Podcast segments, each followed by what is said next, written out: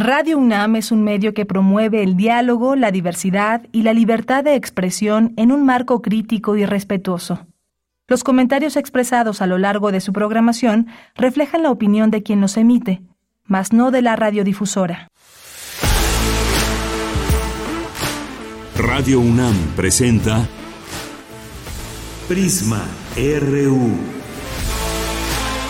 Una mirada universitaria sobre los acontecimientos actuales. Prisma RU. Relatamos al mundo.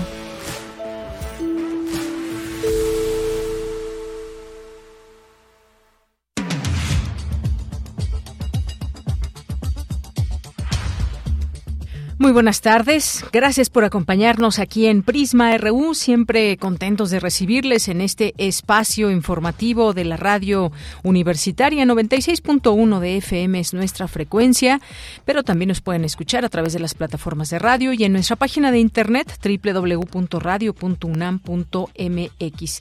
Pues mucha información como siempre y hay algo que ha llamado muchísimo la atención. Hay algunos incendios desde Canadá, pero que han llegado hasta Estados Unidos, específicamente a Nueva York, y las imágenes, los videos que se pueden ver son, son realmente increíbles porque se encuentra bajo una alerta de código rojo, mientras millones de personas desde la costa este hasta Canadá sufren la insalubridad del aire por los incendios forestales que hay en Quebec. Y pues las imágenes lo dicen todo y estas eh, justamente que se ve como en un tono amarillento y muchas personas, millones de personas, cerca de 55 millones en el este de Estados Unidos están bajo esta alerta en la calidad del aire debido a todo este humo que ha llegado desde Canadá. Se prevé que el humo más intenso afecte el noreste a través del Atlántico Medio y hasta las Carolinas y las condiciones de humo en esas regiones podrían durar al menos hasta el día de hoy, desde ayer que se están observando, imagínense todo el tiempo la gente que tiene que salir y todo lo que están respirando. Bueno, imágenes que, que, no se habían visto de esta magnitud. Vamos a, tener esta información en nuestro resumen en un momento más y otras cosas también que iremos comentando a lo largo del espacio, además de los temas que hoy nos traen al análisis, como este de la ejecución extrajudicial en Tamaulipas. Ayer platicábamos sobre este tema, o lo comentábamos más bien como noticia. Ya la FGR investiga un nuevo caso cometido por militares. Vamos a platicar hoy con el maestro Alan García Huitrón, especialista del Instituto Nacional de Ciencias Penales y experto en criminología y temas de seguridad. Vamos a tener también hoy aquí una conversación con Héctor Zagal que nos va a presentar su nuevo libro, El vampiro del virrey, un nombre prohibido, una leyenda negra. Él es filósofo y eh, profesor de la Facultad de Filosofía en la Universidad Panamericana. Vamos, a conversar con él sobre esta novela tan interesante que ahora presenta. Ya se, ya tendrán un poco esta resumen, sinopsis de lo que va a tratar para que se animen a leerla. Vamos a tener también al doctor Isaac Cisneros Yescas, investigador del Colegio de México y autor del libro Las bases ideológicas de la independencia partidista en México, actitudes, comportamiento político y decisión electoral. Ahí le le preguntaremos sobre este libro, los enfoques. Siempre importante hablar de estas temáticas de la política y sobre todo cuando se hacen desde esa investigación. En nuestra segunda hora vamos a tener al maestro Ricardo Miranda quien es doctorante de la Facultad de Derecho, y con él vamos a tomar a retomar ese tema internacional, un análisis sobre la disolución del Parlamento ecuatoriano, por el presidente Guillermo Lazo y la convocatoria a elecciones generales para el próximo 20 de agosto de 2023. Un análisis de la revista Tlatelolco Lab, no se lo pierdan aquí en Prisma RU en la segunda hora. Tendremos cine con el maestro Carlos Narro aquí en este espacio, cultura y más. Así que quédense aquí. Recuerden que nuestros, nuestra forma de comunicarnos es a través de redes sociales, arroba Prisma RU en Twitter y Prisma RU en Facebook. A nombre de todo el equipo, soy de Yanira Morán y desde aquí relatamos al mundo.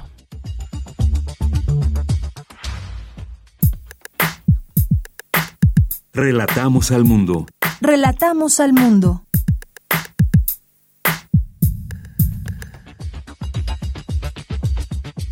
Una con seis y en resumen presentan en el Centro de Investigaciones Interdisciplinarias en Ciencias y Humanidades el libro Pablo González Casanova, Interdisciplina y Complejidad de José Gandarilla Salgado. Carlos Amador Bedoya tomó posesión como director de la Facultad de Química para un segundo periodo, 2023-2027. Indicó que la comunidad que integra esa entidad académica necesita de la comunión, el acuerdo y el trabajo de todos. En el Instituto de Investigaciones Históricas, Sandra Gayol, de la Universidad Nacional de General Sarmiento, presentó la conferencia Comunidades Políticas y Comunidades Emocionales, repensando el peronismo y el antiperonismo en Argentina. En los temas nacionales, crisis institucional en el INAI por falta de nombramientos, advierte Blanca Lilia Ibarra Cadena, comisionada presidenta del Instituto Nacional de Transparencia, Acceso a la Información y Protección de Datos Personales. Los abogados de la ministra Yasmín Esquivel Moza informaron que ganaron un primer juicio contra Edgar Ulises Báez, quien dijo ser el autor original de la tesis de licenciatura que presentó para titularse. Una jueza determinó que la ministra sí es autora de su tesis y descartó el plagio. Durante mayo, el Índice Nacional de Precios al Consumidor presentó una disminución de 0.22% respecto a abril, por lo que la inflación general anual se ubicó en 5.84%. El presidente Andrés Manuel López Obrador aseguró que la economía mexicana está fortalecida. Además, el presidente Andrés Manuel López Obrador anunció que ante las próximas renuncias de aspirantes presidenciales, está pensando en un reacomodo definitivo en el gabinete federal para lo que resta de su administración es que con estos cambios mm, se lleve a cabo un recomodo ya definitivo, que ya el gabinete sea el que me va a acompañar en el tiempo que me queda, sea un año, tres meses. Agradecer mucho, mucho, mucho a los que están decididos a participar como candidatos, nos han ayudado bastante. En el caso de, de Ricardo, logramos reformas a la Constitución. En el caso de la doctora Claudia Sheinbaum. Ha hecho muy buen trabajo. El caso de Marcelo Ebrard, que eso sí ya están más dependientes del Ejecutivo, eh, las relaciones internacionales han estado muy bien manejadas. Adán gusto es mi hermano, manifestó su interés, ¿no? En participar. Eh, últimamente estaba escuchando de que Fernández Loroña, que decía que no era tomado en cuenta. Es un proceso que eh, no va a excluirlo. Bueno, pues ahí las palabras del presidente. Un año, tres meses que le restan de gobierno, lo acaba de mencionar. Alfonso Durazo, presidente del Consejo Nacional de Morena, informó que el próximo domingo propondrá que todos los aspirantes renuncien a sus cargos. Y una de las cosas que estamos planteando es precisamente que quien aspire renuncie. Y estamos proponiendo una fecha que estará sujeta a la aprobación de eh, las los eh, eh, integrantes de esta asamblea o de esta sesión. Así es que no puedo adelantar porque yo solo puedo proponer o recibir propuestas. Es obviamente altamente probable que el Consejo proponga que quien apruebe, que quien aspire, renuncie para que se dedique de tiempo completo a sus actividades de proselitismo. En más información, en la información internacional, Emma Coronel, esposa de Joaquín El Chapo Guzmán, cumplirá su sentencia bajo arresto domiciliario. Fue trasladada a Los Ángeles después de 15 meses de prisión en Texas. El denso humo de los incendios de Canadá se puede observar desde el espacio, informó la NASA. El humo provocó advertencias sobre la calidad del aire en Quebec y Ontario. En Nueva York y buena parte del noreste de Estados Unidos, la visibilidad se redujo casi por completo. Además, el cielo adquirió una coloración amarilla. Hoy en la UNAM, ¿qué hacer? ¿Qué escuchar? ¿Y a dónde ir? Hoy es jueves de Gaceta UNAM y en su portada nos presenta el tema Buscadoras. Universitarias y universitarios acompañan a familias y auxilian autoridades para localizar desaparecidos. La ciencia aplicada a tratar de resolver un drama nacional. La Gaceta de hoy jueves 8 de junio se encuentra disponible en el sitio oficial www.gaceta.unam.mx. Recuerda que Radio UNAM está de estreno con diversas series radiofónicas. Esta semana no te puedes perder Ricardo Flores Magón, Razón y Destino, producida por Baltasar Domínguez, aborda la vida de Ricardo Flores Magón, que en el marco del 150 aniversario de su natalicio, pretende mostrar los aspectos más importantes de su vida, su pensamiento y su influencia política. El material sonoro de la serie, Ricardo Flores Magón, Razón y Destino, se transmite de lunes a domingo a lo largo de la programación de nuestra emisora. Acompaña a María Ángeles Comezaña en una emisión más de la serie radiofónica Al compás de la letra, que en esta ocasión nos ofrece una retransmisión del programa donde el término salmo guió la ruta de la palabra. Y la invitada fue Silvana Georgina Estrada, poeta, periodista cultural y editora regiomontana. Al compás de la letra se transmite todos los jueves en punto de las 18 horas por la frecuencia universitaria de Radio UNAM 96.1 de FM.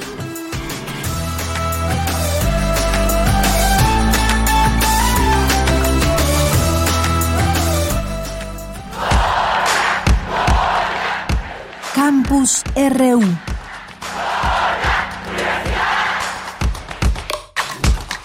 Trece horas con trece minutos. Entramos a nuestro campus universitario y hay un comunicado de nuestra universidad eh, la FAD informa a la comunidad de la FAD, a la comunidad universitaria, con referencia a la situación ilegal y anómala que prevalece desde el pasado 15 de febrero en el plantel Xochimilco. La Facultad de Artes y Diseño considera importante hacer los siguientes señalamientos. Desde la tercera semana de febrero se han llevado a cabo 26 sesiones de trabajo en las que se, han, ha dado respuesta a la totalidad de los 17 puntos integrados en el pliego petitorio presentado por los inconformes que resultaron en 106 acciones o subpuntos, de acuerdo con la responsabilidad y atribuciones que corresponden legalmente a la Administración. Asimismo, con el Consejo Técnico han sido tomadas decisiones emergentes para rescatar el semestre escolar y afectar en la menor medida posible a la comunidad estudiantil. Ese fue uno del primer señalamiento. El segundo, a pesar de los avances y evidencias de atención a sus demandas, el grupo de inconformes ha decidido unilateralmente mantener el paro de actividades y ha realizado diversas amenazas y manifestaciones violentas que han dañado el patrimonio universitario y atentado contra la integridad de miembros de nuestra comunidad. Tres, esta facultad subraya que debido a que en el pliego petitorio no hay puntos pendientes de cumplir por parte de las autoridades universitarias, se convoca a quienes mantienen cerrado el plantel para que lo devuelvan de inmediato y pueda reactivarse a la brevedad la vida académica presencial. Cuatro, las autoridades de la FAD manifestamos nuestra absoluta disposición a resolver las diferencias a través de los mecanismos establecidos por los universitarios y subraya que de ninguna manera se puede estar de acuerdo con actos vandálicos que ponen en riesgo la integridad física de las y los universitarios y que buscan afectar el prestigio y el patrimonio de la universidad. Atentamente, por mi raza hablará el espíritu. Xochimilco, Ciudad de México, 8 de junio de 2023, Facultad de Artes y Diseño. Y pues ahí estaremos en este seguimiento de lo que suceda en la FAD. Una con 15 minutos, me enlazo con mi compañera Virginia Sánchez. Presentan el libro Pablo González Casanova, Interdisciplina y Complejidad, de José Gandarilla Salgado. ¿Qué tal, Vicky? Muy buenas tardes, adelante. Hola, ¿qué tal, Bella? Muy buenas tardes a ti y al auditorio de Prisma RU. Así pues, se trata de un libro sobre un hombre que fue su obra y cuya obra marcó de manera rotunda a una vida en la que el pensar, el decir y el actuar encontraron plena correspondencia. En el subtítulo Interdisciplina y Complejidad, el autor nos permite reconocer estos conceptos como dos recursos del razonamiento que marcaron toda la obra y vida de Pablo González Casanova. Así lo señaló Guadalupe Valencia, coordinadora de humanidades de la UNAM, al presentar el libro el libro Pablo González Casanova Interdisciplina y Complejidad de José Gandarilla Salgado del Centro de Investigaciones Interdisciplinarias en Ciencias y Humanidades. Asimismo, Guadalupe Valencia destacó otros elementos que ofrece el autor en este libro. Escuchemos. Pepe pasa revista a varias obras, varias otras obras de Pablo González Casanova, en las cuales la técnica, la tecnocracia, las tecnociencias no se confunden ni asimilan la verdadera labor del sociólogo, esa que él enarbolará desde entonces y hasta su muerte, don Pablo. El proyecto de una democracia con poder, un poder con autonomías y una política con dignidad. Pepe nos regala una vuelta a los años 90, a la fundación de este centro y al papel que tuvo la noción de interdisciplina en aquella batalla que se abría en la disputa por los rumbos de la conducción del mundo y del mundo del conocimiento. Por su parte, Pedro Miramontes del Instituto de Física de la UNAM destacó el rigor metodológico con el que fue escrito este libro y dijo representa una excelente semblanza de Pablo González Casanova. Finalmente, José Gandariña, el autor del libro, entre otros puntos, señaló la importancia de abordar la reflexión sobre la obra de González Casanova. Eso es lo que dijo. Esta reflexión me permite pensar en González Casanova como un autor que dentro de esa tradición eh, de la teoría crítica logra darle una cierta especificidad desde la lectura de la problematización de nuestras realidades, tanto latinoamericanas como mexicanas. Y en ese sentido también su marxismo es muy específico, es muy peculiar. En ese sentido, pues invito a que eh, tomemos la estafeta de alguna manera a reconstruir este itinerario intelectual, porque en él sin duda alguna todavía tenemos mucho que extraer para también encarar los problemas que nos vienen enfrente y también hay que decirlo, pues la necesaria reconstrucción también de nuestra universidad. Bueno, ya pues esto es lo que se puede encontrar en este nuevo libro sobre Pablo González Casanova, Interdisciplina y Complejidad. Ese es el reporte. Muy bien, gracias Vicky, muy buenas tardes. Buenas tardes. Vamos ahora con Dulce García. Analizan en la UNAM la manera en la que los mexicanos entendemos el tiempo. ¿Qué tal, Dulce? Muy buenas tardes. Así es, Deyanira. Muy buenas tardes así al auditorio. Deyanira, en el marco del segundo foro iberoamericano de los horarios y el tiempo, encuentro sobre la organización de los usos del tiempo en Latinoamérica, se llevó a cabo la jornada Otros tiempos, otras vidas. Ahí estuvo presente la doctora Guadalupe Valencia, coordinadora de humanidades de la UNAM, y ella habló, Yanira, de la ambigüedad y la polivalencia como formas en las que temporalmente viven los mexicanos, haciendo referencia, por ejemplo, a nuestro famoso ahorita. Vamos a escucharlo. Puedo señalar que en nuestro país las formas temporales de la existencia se caracterizan particularmente por la ambigüedad, la profusión de sentidos, la fecunda polivalencia que adquieren las frases más frecuentes y los más arraigados hábitos temporales, multiplicidad de significados a veces matizados tan solo por la entonación que resultan diáfanos para los mexicanos pero que pueden confundir hasta el más atento y perspicaz de los extranjeros. Y bueno, Deyanira, los objetivos de este encuentro son continuar con la sensibilización de la ciudadanía e instituciones políticas, económicas y sociales sobre la importancia y beneficios de reconocer y garantizar el derecho al tiempo como un derecho de ciudadanía. Así también está el compartir buenas prácticas de políticas del tiempo que se están haciendo en municipios y regiones latinoamericanos e incluirlos en la conversación de la Red Mundial de Gobiernos Locales y Regionales por las políticas del tiempo.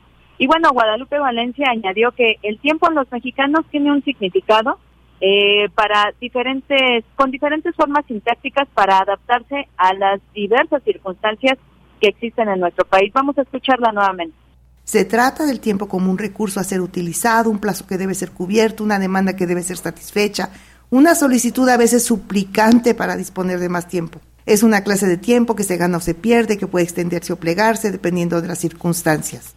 En amiga cabe mencionar que este encuentro está compuesto de jornadas de intercambio de políticas, experiencias y conocimiento en relación con las políticas del tiempo, en las que participan personas expertas, representantes políticos y también la sociedad civil. Es la información que ahorita tenemos. Muy bien, pues hasta mañana nos escuchamos, Dulce. Claro que sí, Deyanira. Muy buenas tardes. Hasta luego, muy buenas tardes. Vamos ahora con Cindy Pérez Ramírez. Analizan los retos que enfrenta el INAI ante la falta de quórum para sesionar. Cuéntanos, Cindy, muy buenas tardes. Deyanira, muy buenas tardes. Es un gusto saludarte a ti y al auditorio. El Instituto Nacional de Transparencia, Acceso a la Información y Protección de Datos Personales, INAI, informó que suma 5.230 recursos en materia de acceso a la información y de protección de datos personales pendientes de votación a 68 días de que el organismo quedó sin el quórum legal para sesionar.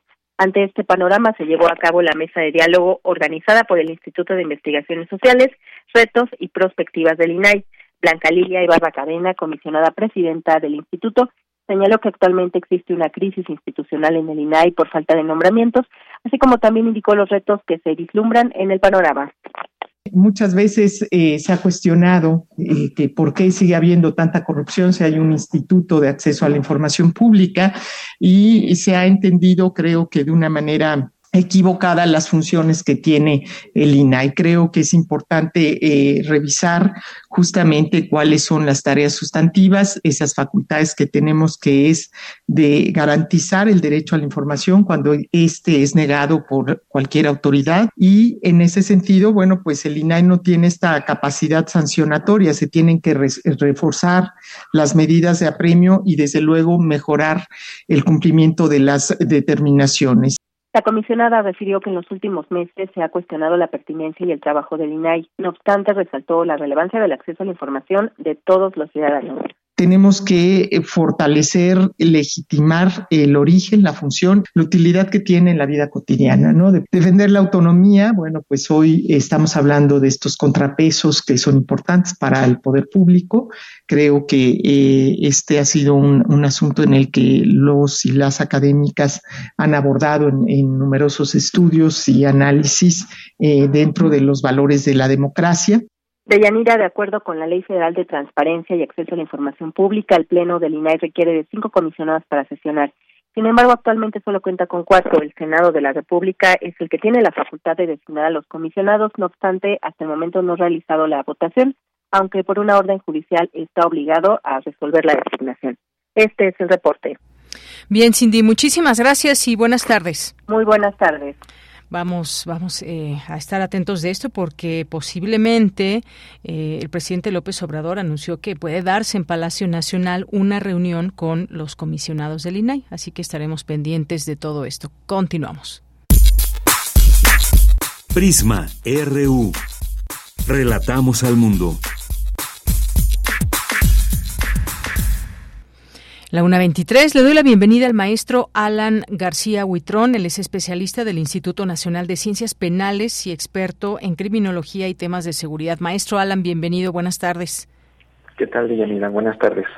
Muy bien, eh, maestro, muchas gracias. Eh, vimos eh, este video que ha estado ya en los medios de comunicación y que exhibe una presunta ejecución de civiles armados a manos de militares en Nuevo Laredo, Tamaulipas. Son imágenes que se pueden ver a través de una cámara de seguridad que muestra el momento en que militares presuntamente asesinan a cinco civiles en esta región de nuestro país.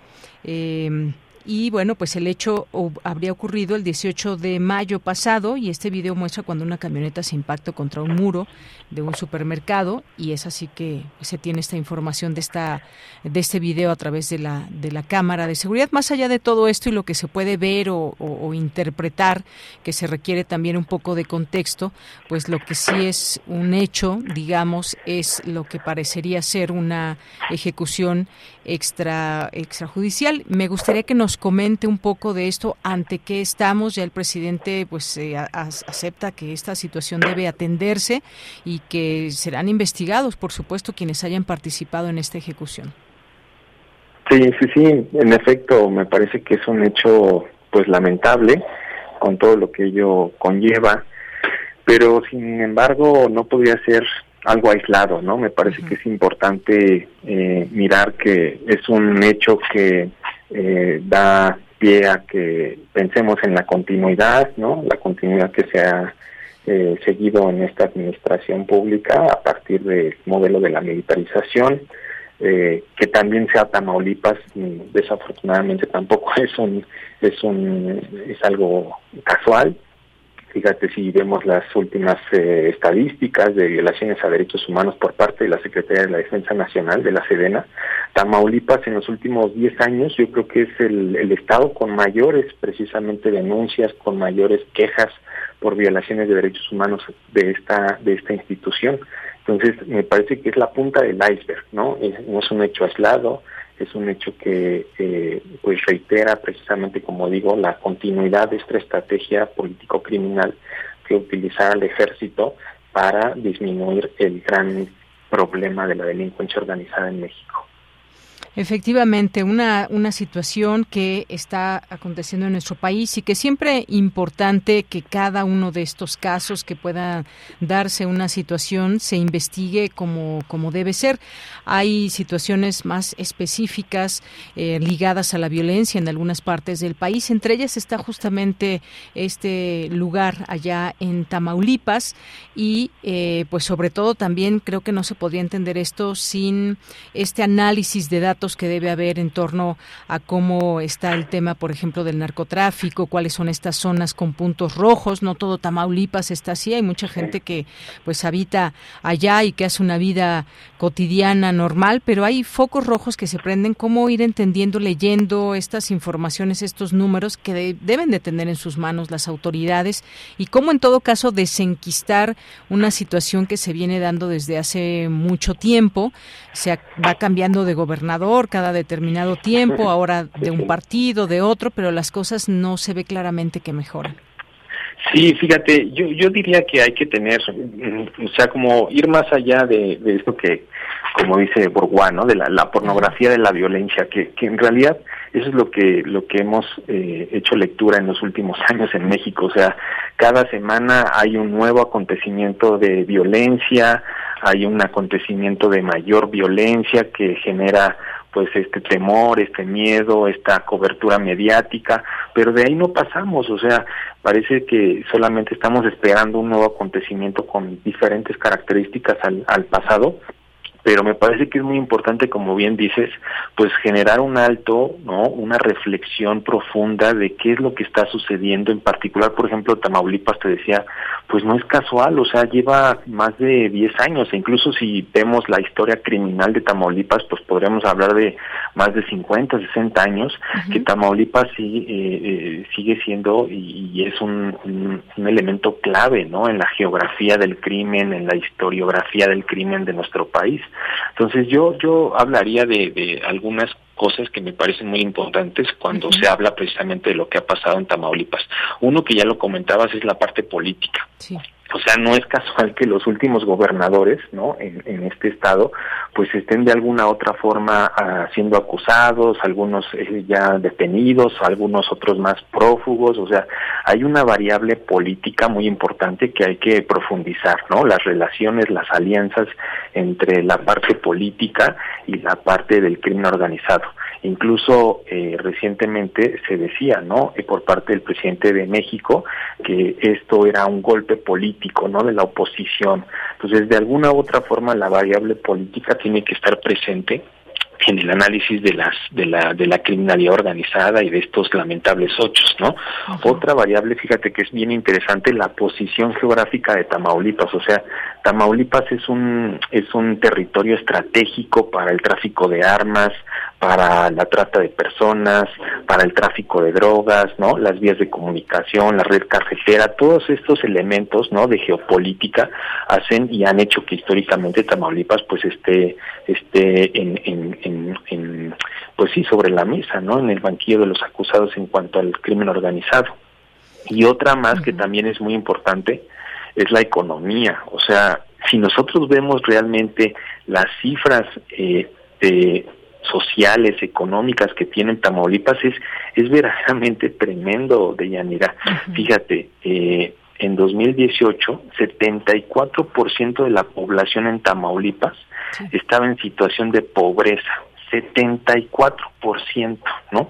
Y así nos vamos con cada uno de los indicadores de pobreza extrema, de rezago social, de eh, no acceso a servicios de salud. Es un eh, es una entidad federativa muy golpeada por la desigualdad, la pobreza, las carencias, la vulnerabilidad, que también es importante subrayar. Muy importante, maestro, por esto que usted menciona, se ha hablado que también hay que atacar las causas del crimen organizado, atacar esas causas que tienen que ver con la parte económica, pero también la falta de oportunidades, por ejemplo, y qué características se tienen en tal o cual estado. En el caso del, de Tamaulipas, usted nos acaba de ilustrar muy bien con estos, con estos datos, pero para hablar de cambios también, eh, se requiere también que cuando existan casos como este, realmente se llega a una investigación que nos aclare y que quede al descubierto eh, lo que tenga que ser. En este caso, pues pueden ser, y no lo sabemos, la investigación tiene que derivarlo de esta manera, que puedan ser personas que estuvieran ligadas al crimen organizado y demás, pero de cualquier manera no es la forma, digamos, de que se puede eh, pues hacer uso de la fuerza para generar una justicia que, que sea eh, desde el punto de vista de una persona que así decidió, que a través de la muerte puede generar esa, esa justicia. No es así, nuestras leyes no están hechas de esa manera y ahora pues eh, la Sedena asegura colaborar en investigación que involucra a militares de Nuevo Laredo y hemos tenido a lo largo de la historia muchos ejemplos ligados a militares donde finalmente o a final de cuentas no pasa nada. Quizás un cambio, un cambio que pueda darse es que realmente se tengan las investigaciones claras y que podamos, se, pueda llegar al fondo de los hechos y saber cómo se pueden resolver estos, estas situaciones, porque enfrentamientos va a seguir habiendo, la manera en cómo resolverlos, pues tiene que haber protocolos y si no se cumplen, tiene que haber castigos. Sí, sí, sí, sin duda la, la, la, militarización, fíjate, fíjate, decíamos al principio, pues es, es otra variable, ¿no? Que, que, que debe de estudiarse junto con esta que, que decíamos de la economía, de la política. En efecto, el, el ejército, yo creo que no podríamos entender hoy en día lo que está sucediendo en términos de violencia, de criminalidad y delincuencia en México sin repensar el papel que ha tenido el ejército también históricamente, ¿no?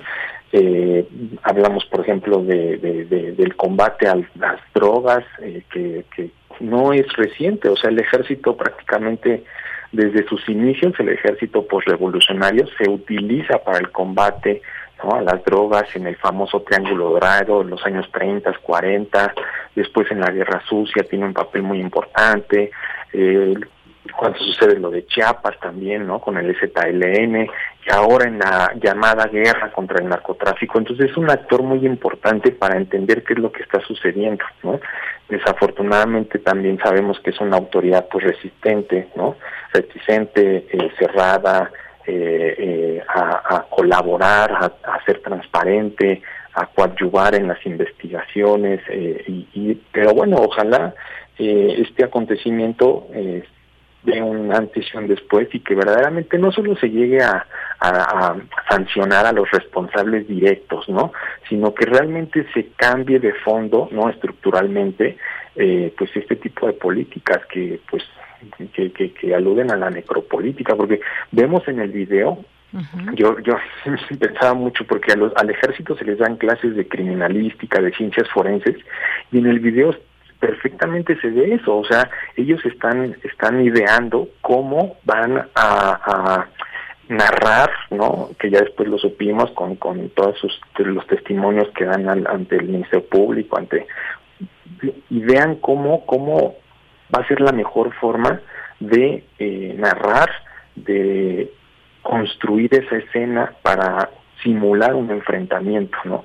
Incluso hay, eh, en el video se observa cómo militares empiezan disparando a una pared, ¿no? Para, para precisamente que, que, se cree esa historia, ¿no? La construcción de una, de una historia, de una farsa.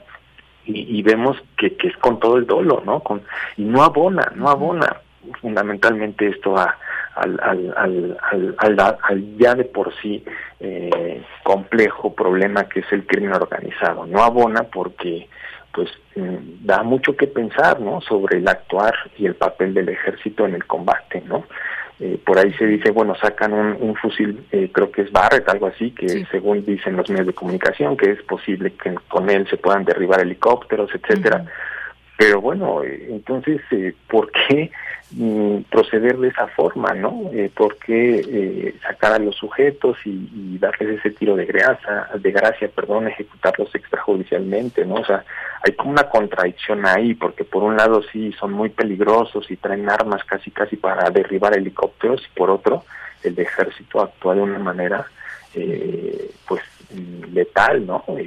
subordinando y, y Sí, efectivamente.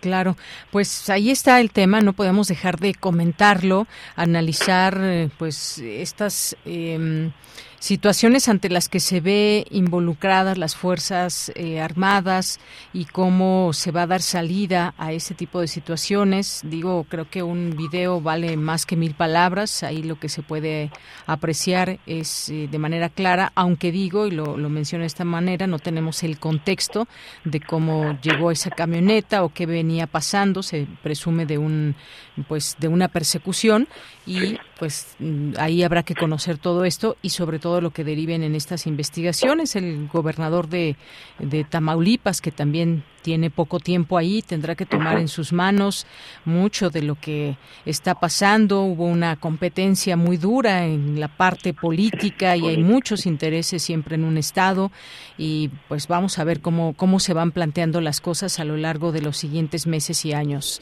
eh, maestro. Sí, pues como te decía, esperemos que verdaderamente haya un cambio de estrategia, ¿no? Un cambio de política criminal dentro del Estado.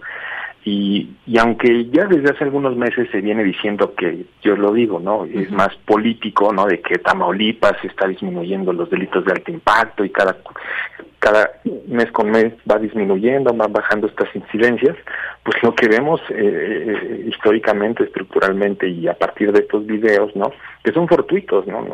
Gracias a, la, investigación de medios de comunicación, de organizaciones de la sociedad civil, pues observamos que, que el panorama no es tan tan romántico como como lo plantean, ¿no?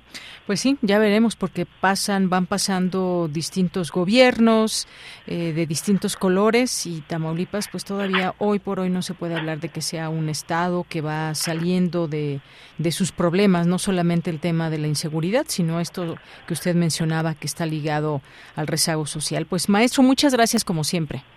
No, al contrario, Bellanira, muchas gracias a ti y un saludo al, al auditorio. Gracias, hasta luego.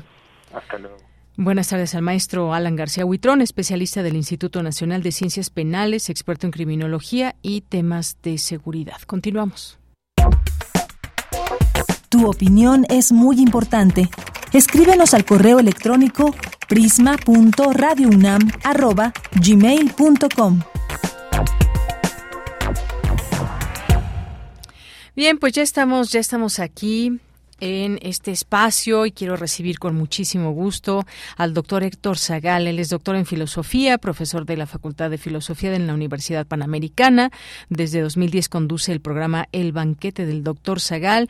Ha publicado varias novelas, así como libros de filosofía antigua y hoy nos acompaña para hablar de su último libro, El vampiro del virrey, un nombre prohibido, una, una leyenda negra. ¿Qué tal, doctor Héctor Zagal? ¿Cómo está? Muy buenas tardes. Hola, ¿qué tal, Deyanira? Muy buenas tardes. Oye, y también tengo el honor de ser profesor en la Facultad de Filosofía y Letras en Ciudad Universitaria, aquí en nuestra querida UNAM. Ah, qué bueno. Este, sí. te, cuento, pues sí, El vampiro del virrey es una novela eh, que yo quiero que sea disruptiva. Estamos en el siglo XVIII, finales del siglo XVIII, soplan vientos en Europa, vientos de revolución, y los Borbones españoles y la corona española y por tanto también el virreinato, la Nueva España, está espantada, está asustada de que puedan llegar esos vientos revolucionarios y esa influencia de también de Estados Unidos y subvertir México. La Inquisición pone en marcha todos sus mecanismos para controlar la entrada de libros, de personajes y mantener el ferro con férreo control en esta Nueva España que sigue siendo un virreinato inmensamente rico. Pero eh, la protagonista de este, en, este es una novela que conjuga el género del misterio con el género, es un thriller con el género del detective. eh, comienzan a aparecer eh, una serie de asesinatos, ahora que se hablaba de sangre, pues también unos, un, unos crímenes sangrientos, terriblemente sangrientos, eh, con los clásicos colmillos en el cuello, justo cuando llega desde Transilvania un príncipe, pues que parece sacado de película de Hollywood, pálido, eh, en el sol, y eh, el inquisidor acude a una monja que es la protagonista, eh, una monja rica, inteligente, letrada, solfilotea del niño Jesús, que tiene muchas influencias, mucha sabiduría y que ha sido consultada porque es como experta en sucesos sobrenaturales, aunque es un poco escéptica. Entonces veremos a esta mujer salir, romper la regla del convento, salir del convento para tratar, para resolver este misterio. Eh, eh, este misterio es una monja detective, claramente el guiño a Sor Juan Inés de la Cruz está por ahí. Yo creo que Sor Juana le hubiera gustado ver la, la, novela y ver el libro así. Eh, y vamos a ver cómo esta monja eh, pues va a decir, a ver, sí, ahí están las evidencias, ahí está la sangre, pero aquí hay, hay algo raro. Y en el camino Sorfilotea también va haciendo una defensa continua porque muchos de los casos de muerte son de mujeres a las que se revictimiza. Eh, la autoridad virreinal quiere ocultar las muertes, no hablar de ellas, fabricar falsos culpables. Y si Sorfilotea valiéndose de su inteligencia y de sus influencias, va sorteando todo esto en este escenario magnífico de la de la nueva de la nueva España, ¿no? Una novela que a mí eh, pues me gusta decirlo en términos como de es una fantasía histórica. Es histórica porque el escenario, la escenografía es histórica, los palacios, eh, los fuertes de Veracruz, los fuertes, el castillo de Perote, eh, los palacios de la, de la Ciudad de México, el camino de tierra adentro que llega hasta Santa Fe y California, que al mismo tiempo es fantasía, pues porque esta monja ah, nunca existió, nunca hubiera dejado salir a una monja del, del claustro, eh, y ya veremos, ya ustedes verán al final, si los vampiros eh, son o no son seres fantásticos. Claro, pues qué gran introducción a esta a esta nueva novela, eh, Héctor, y pues también justamente eso, vampiros, Nueva España, eh, todos estos misterios, estos asesinatos que van siendo parte de esta novela que nos permite a través de este thriller ir conociendo esos personajes. Hablabas de esta monja, por supuesto, Sor Filotea, que sí, efectivamente, como bien dices, un guiño a Sor Juana. Eh, cuéntame un poco cómo cómo em, ¿Cómo pensaste esto, vampiros y Nueva España, que me parece un poco muy interesante más bien? Sí, fíjate que a mí me gusta siempre mucho el cine y la literatura de vampiros.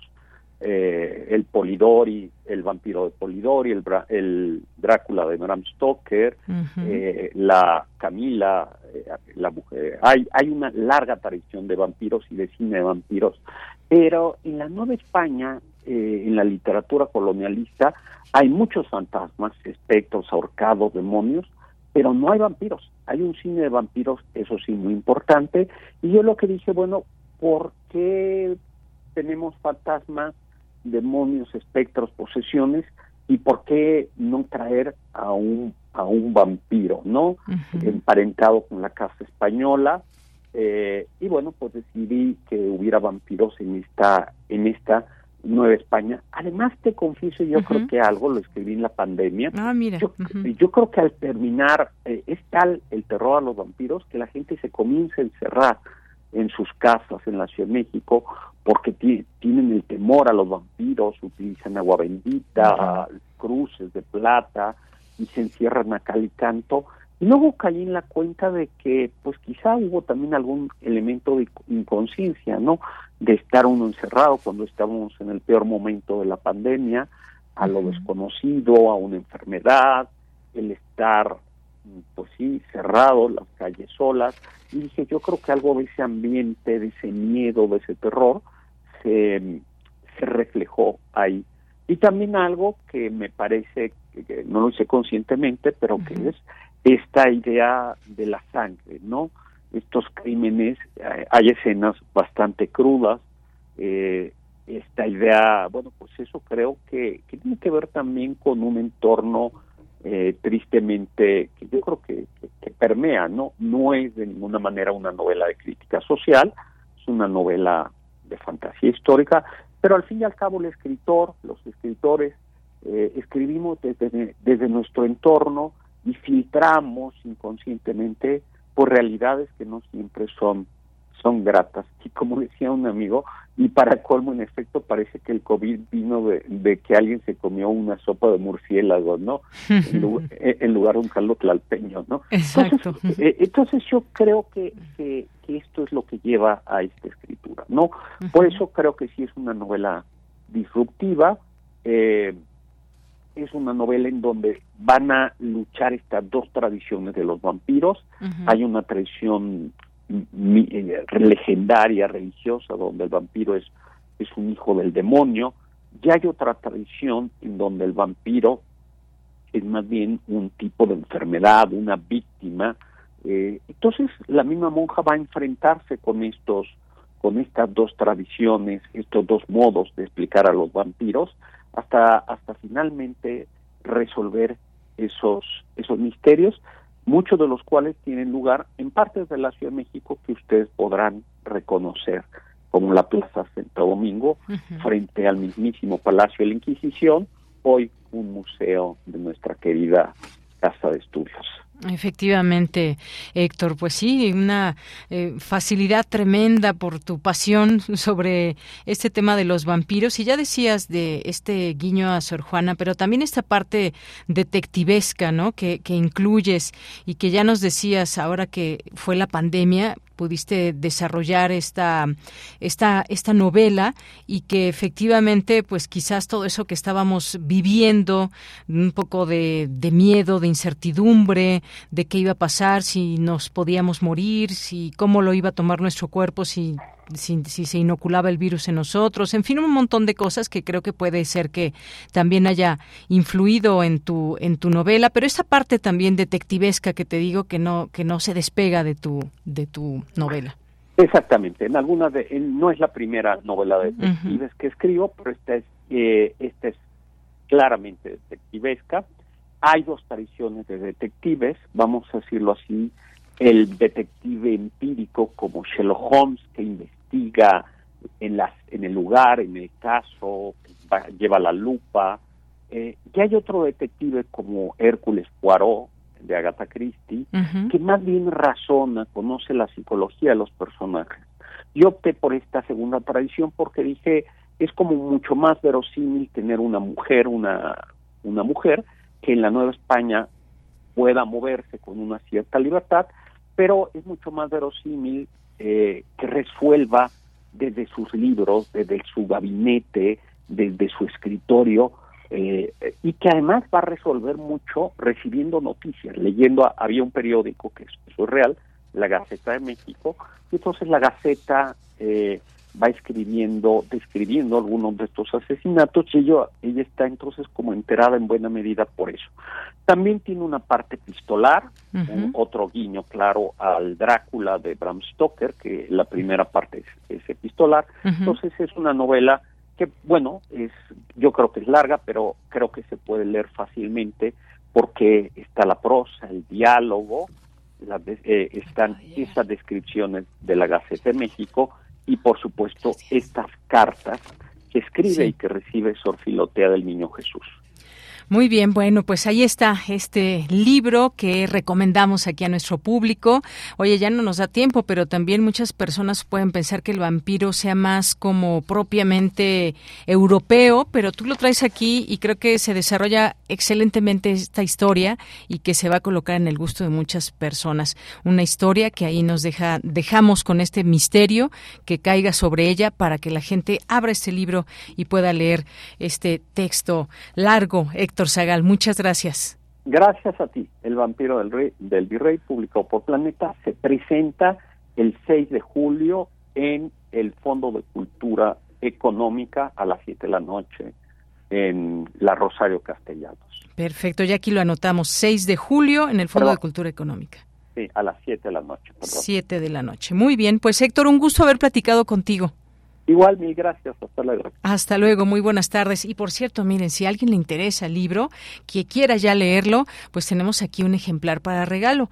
El vampiro del virrey de Héctor Zagal. Lo que tienen que hacer es escribirnos ya sea en redes sociales o en nuestro Facebook y nos dicen yo quiero el libro y pueden pasar a recogerlo aquí entre 10 de la mañana y 3 de la tarde, ya sea mañana o la próxima semana. Continuamos. Queremos escuchar tu voz. Síguenos en nuestras redes sociales. En Facebook como Prisma RU y en Twitter como arroba PrismaRU. Bien, pues vamos a continuar ahora con el doctor Isaac Cisneros Yescas. Él es investigador del Colegio de México y es autor del libro Las bases ideológicas de la independencia partidista en México. Actitudes, comportamiento político y decisión electoral. Doctor Isaac, ¿cómo está usted? Buenas tardes. Hola, Deyanira, ¿qué tal? Muchas gracias por la invitación. Muy bien, gracias aquí. Muy contento de estar con ustedes. Qué bueno, bueno, pues platíquenos, introduzcanos a este libro que justamente estoy intentando abrir. Qué lástima que no me llegó antes para poderlo conversar de otra manera, pero pues vamos a hacer que usted nos introduzca a este libro y nos platique de qué van esta, creo que el tema tiene que ver mucho, es muy claro, estas bases ideológicas de la independencia partidista y con todo lo que está pasando en contexto. Cuéntenos de qué trata el libro. Claro que sí. Bueno, el libro eh, tiene un planteamiento que mm, básicamente trata sobre las personas que no se identifican, no son cercanas a ningún partido político en el país.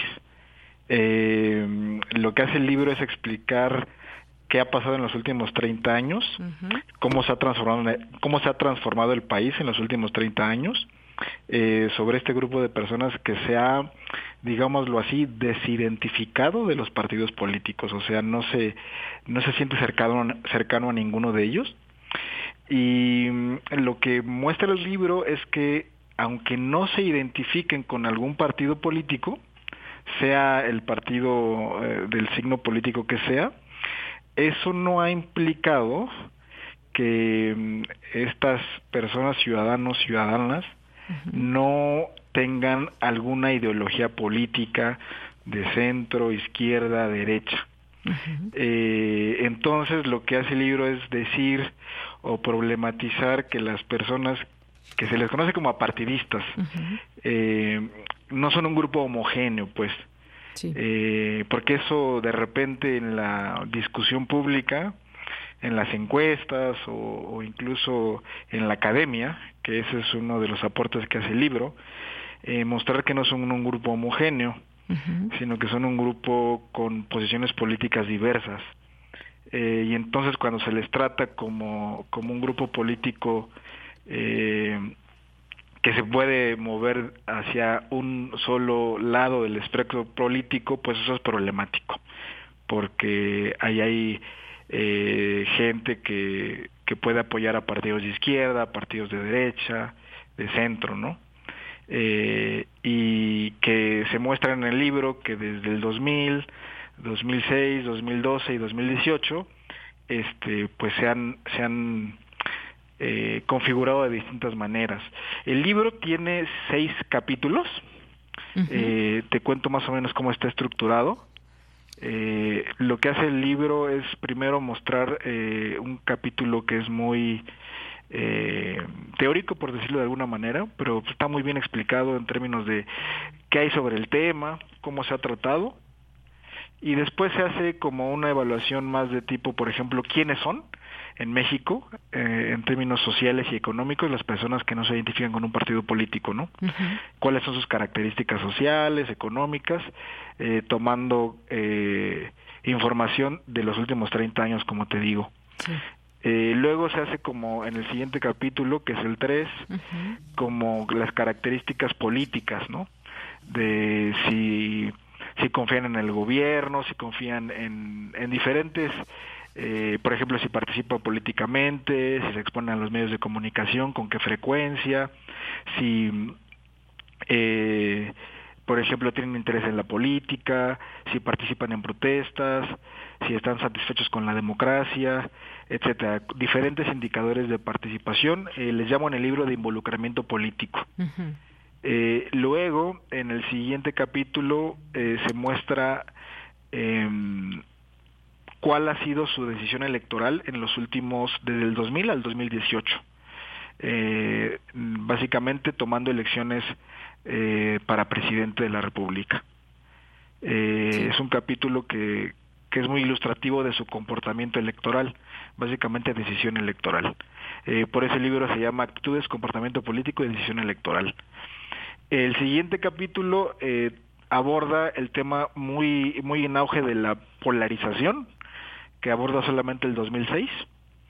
Eh, y el siguiente capítulo trata, el, el capítulo 6, trata sobre el significado de qué significa ser independiente. Eh, se, se hace un focus group eh, y se muestra qué significa o qué piensa la gente cuando se considera a sí mismo como independiente. Y también se trata de eh, evaluar con algunas encuestas eh, cuáles son sus posicionamientos temáticos hacia temas de, de distinta índole como económicos, eh, sobre cuestiones de como el aborto, eh, etcétera, ¿no? Entonces vaya, es un libro bastante diverso en, en, en temáticas, en, en en evaluación de diferentes eh, de diferente índole pero tomando en un mismo tema que es eh, el apartidismo en México, ¿no? Muy bien. Pues, esa, es, la idea. Es la idea, doctor. Muchas gracias. Y es que justamente de pronto esta independencia partidista que puede decir alguien que tiene, yo no pertenezco a ningún partido y demás, ahí, por ejemplo, algo que habla mucho en las elecciones es la gente que no va a votar. Este abstencionismo que también se refleja y que es un, un, un, porcentaje nada menor, un porcentaje que debe llamar la atención. Y, le preguntaría, eh, doctor, doctor, estas decisiones o estas, digamos, esta independencia partidista de cualquier manera muchas veces lleva a las personas a tener decisiones electorales que pasan por un partido político, aunque no crean quizás en el partido por el que votan o, no, pero, pero muchas veces ejercen o no esta parte también de como derecho que tienen. Sí, eh, lo que muestra el libro, por ejemplo, es que eh, al no ser un grupo homogéneo, hay un grupo de apartidistas que sí participan y hay un grupo de apartidistas que no participan y yo los distingo por ideología. Los que no tienen ideología, que es un grupo interesante, son los que menos participan, mientras que los que sí se los que sí se sienten como identificados con un eh, con un digamos con una identidad ideológica izquierda centro derecha tienden a participar más. Así es. Bueno, pues sí, interesante. Puede haber muchas preguntas en torno a esto. Por ejemplo, ¿quiénes son esas ciudadanas, ciudadanos sin identificación partidista en México? Eh, preguntas que se plantea justamente también este texto. en el libro. Ajá, así es. O, por ejemplo, ¿cuál, ¿cuál es y cuál ha sido su papel dentro del panorama político mexicano durante las últimas décadas? Todas estas respuestas que las podemos encontrar en el libro justamente. Pues, doctor, no me queda más que agradecerle que nos haya platicado brevemente de qué trata su libro. Es un libro, he de decirlo, extenso, que responde a esta y otras preguntas que seguramente quienes nos están escuchando le circundan por la cabeza y que es importante en este contexto que tenemos también comprender esta parte de las bases ideológicas de la independencia partidista en México. Pues muchísimas gracias, doctor. No, a ti mil gracias por, por la invitación y bueno, pueden comprarlo en la página del Colegio de México sin ningún problema en línea.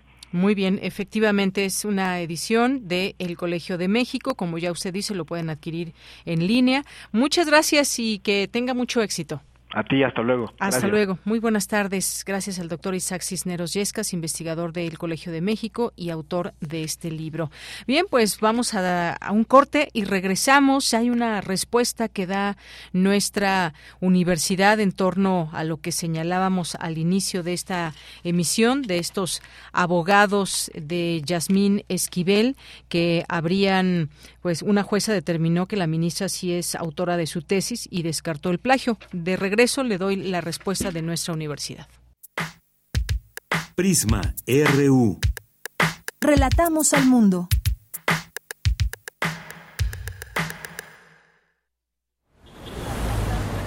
Escucha.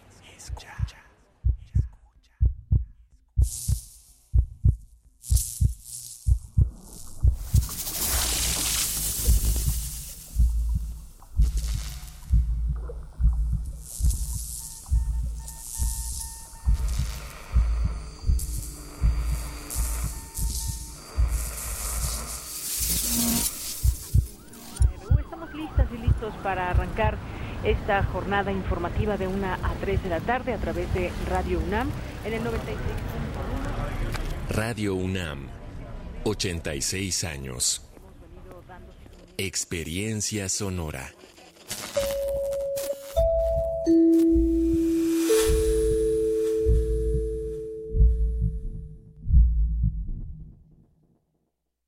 Cultura UNAM y el Museo Universitario del Chopo te invitan a desnudar el pasado en la exposición El cuerpo es más grande que la historia, de Noé Martínez. La verdad oculta en torno a la esclavitud en México durante la época virreinal. Toda la investigación empieza a volverse necesaria para mí a partir de una serie de sueños recurrentes donde yo me veía adentro de un barco de esclavos.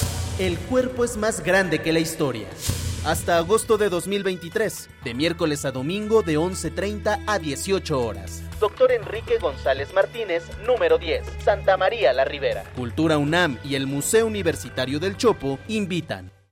¡Lucharán! Una contienda épica entre dos figuras conocidas por sus malas prácticas electorales. En esta esquina, quien no respeta la participación ciudadana. ¡Mapache! Y en esta otra, con sus irregularidades en los comicios, roba urna. Y para acabar con estas artimañas, el Tribunal Electoral de la Ciudad de México y su Defensoría. Protegiendo los derechos político-electorales sin límite de tiempo. Tribunal Electoral de la Ciudad de México, garantizando justicia en tu elección.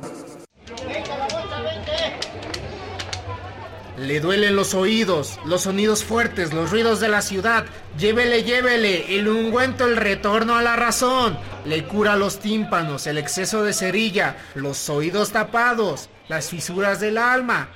Llévele, llévele.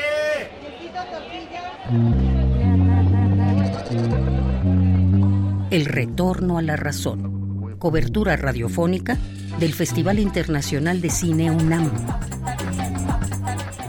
del 1 al 9 de junio, de las 20 a las 21 horas, por el 96.1 de frecuencia modulada. Radio UNAM, Experiencia Sonora.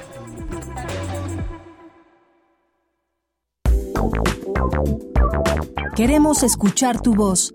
Síguenos en nuestras redes sociales. En Facebook como Prisma RU y en Twitter como arroba PrismaRU.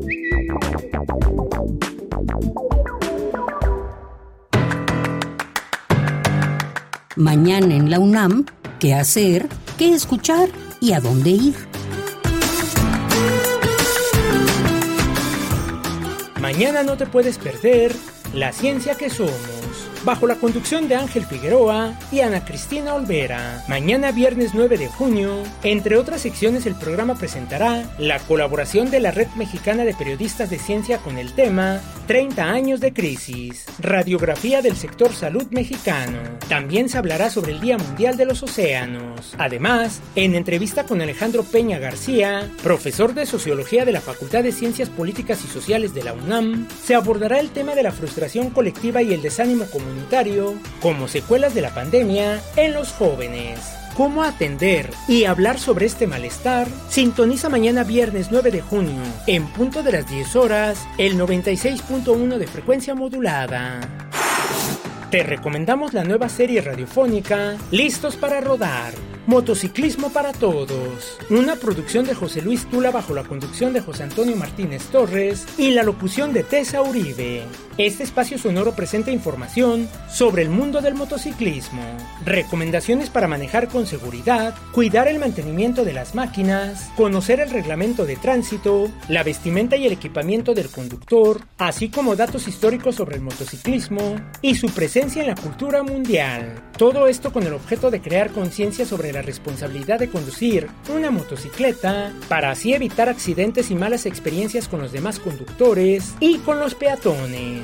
La serie radiofónica Listos para rodar, motociclismo para todos, se transmite de lunes a domingo a lo largo de la programación de Radio UNAM. La Casa de las Humanidades de la UNAM organiza la charla Frida Kahlo, que contará con la participación de Gregorio Lu, promotor cultural y experto en arte mexicano y latinoamericano. Las citas mañana viernes 9 de junio, en punto de las 13 horas en el auditorio de la Casa de las Humanidades de la UNAM, ubicada en Calle Presidente Carranza número 162, Colonia Santa Catarina, Alcaldía de Coyoacán. La entrada es libre y el aforo limitado. Para Prisma RU, Daniel Olivares Aranda.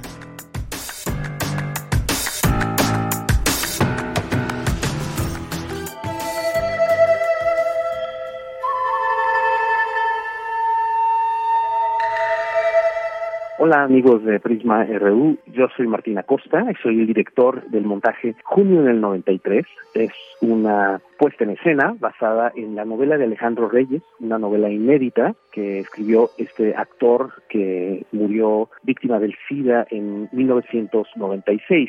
Él escribió esta novela que quedó inédita y Luis Mario Moncada, el dramaturgo de nuestra compañía Teatro de Arena, pues se encarga de capturar eh, este tiempo por el que él nos lleva en Jalapa mientras hacen un montaje acerca de Mishima con las huestes de Abramo Seransky conformando esta agrupación utópica teatral que formó allá en los años 90 tenemos un universo dramatúrgico, un universo actoral, un universo estético, musical, que yo creo que les puede interesar compartir.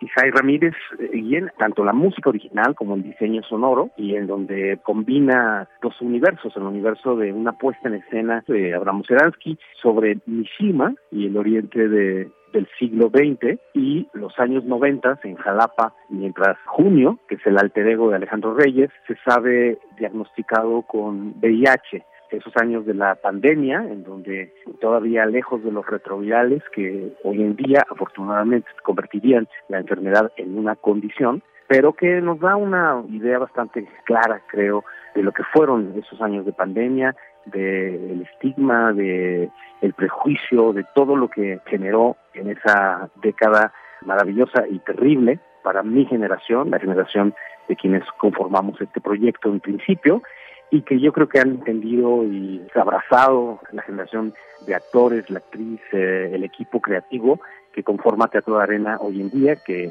es una visión joven de este hecho histórico que yo creo que vale mucho la pena recapturar, volver a ella, reflexionar y entender qué ha pasado en estos 30 años desde aquella pandemia y de todas las pandemias por las que hemos pasado desde entonces. Nos esperamos en el Foro de las Artes, estamos de jueves a domingo, jueves y viernes a las 8, sábado a las 7 y domingo a las 6. Y estaremos hasta el 2 de julio. Es una breve temporada auspiciada pues por el CENAR y por Teatro de Arena.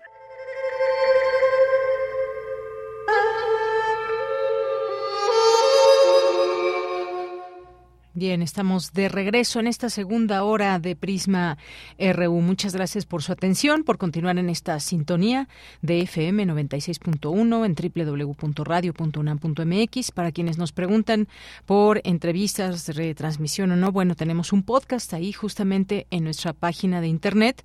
Se van a la sección de podcast y ahí aparecen todos los programas por orden alfabético, así que nos pueden encontrar en la P de Prisma RU. Bien, pues, ¿y qué tal la economía? ¿Cómo ven? El dólar está en 17.55 pesos, algo que quizás en otro momento no lo hubiéramos pensado. Dice hoy el presidente López Obrador que la economía nacional es fuerte como resultado de la política de fomento al crecimiento con bienestar que impulsa el gobierno de México. Aquí hemos hablado en distintos momentos de este fenómeno de que el dólar se mantenga eh, en este precio o que siga o que siga bajando frente frente al peso también como se ve dólar y pues bueno son distintos los elementos lo capitaliza el presidente dice que esto habla del fortalecimiento del peso que es un fenómeno que cuando llegaron al gobierno estaba en más de 20 pesos y los pronósticos de los adversarios era que se iba a ir hasta 30 pesos por dólar bueno pues ahí este tema que sacó hoy el presidente por la mañana el caso es que el dólar hoy está en 17 pesos con 55 centavos. Y bueno, ahora sí, este eh, comunicado que hace unos momentos emitió nuestra universidad, dice así, la UNAM informa a la comunidad universitaria, la sociedad mexicana, posicionamiento de la UNAM sobre la conferencia de prensa de los representantes legales de la ministra Yasmín Esquivel Moza el día de hoy.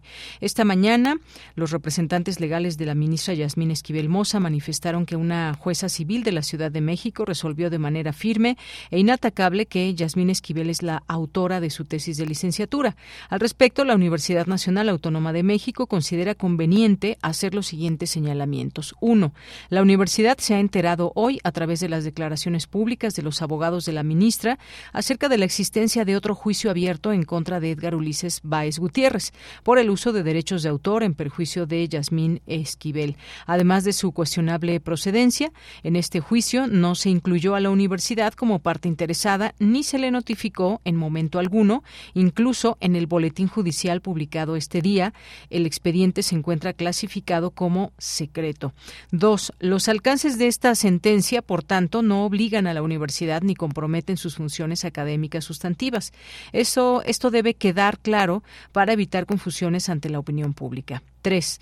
La UNAM continuará su defensa en contra del juicio civil notificado el 27 de abril en el que le fueron dictadas medidas que le impiden desarrollar su trabajo académico, particularmente la entrega y consecuente publicidad del dictamen del Comité Universitario de Ética sobre la tesis profesional de la actual ministra. 4. Hasta el momento, en relación con este último asunto, la universidad informa que existen dos juicios de amparo y dos juicios civiles promovidos por los representantes legales de la ministra. De toda esta situación jurídica que solo busca obstaculizar y retardar nuestra labor, esta Casa de Estudios obtuvo una resolución a su favor en el primer amparo.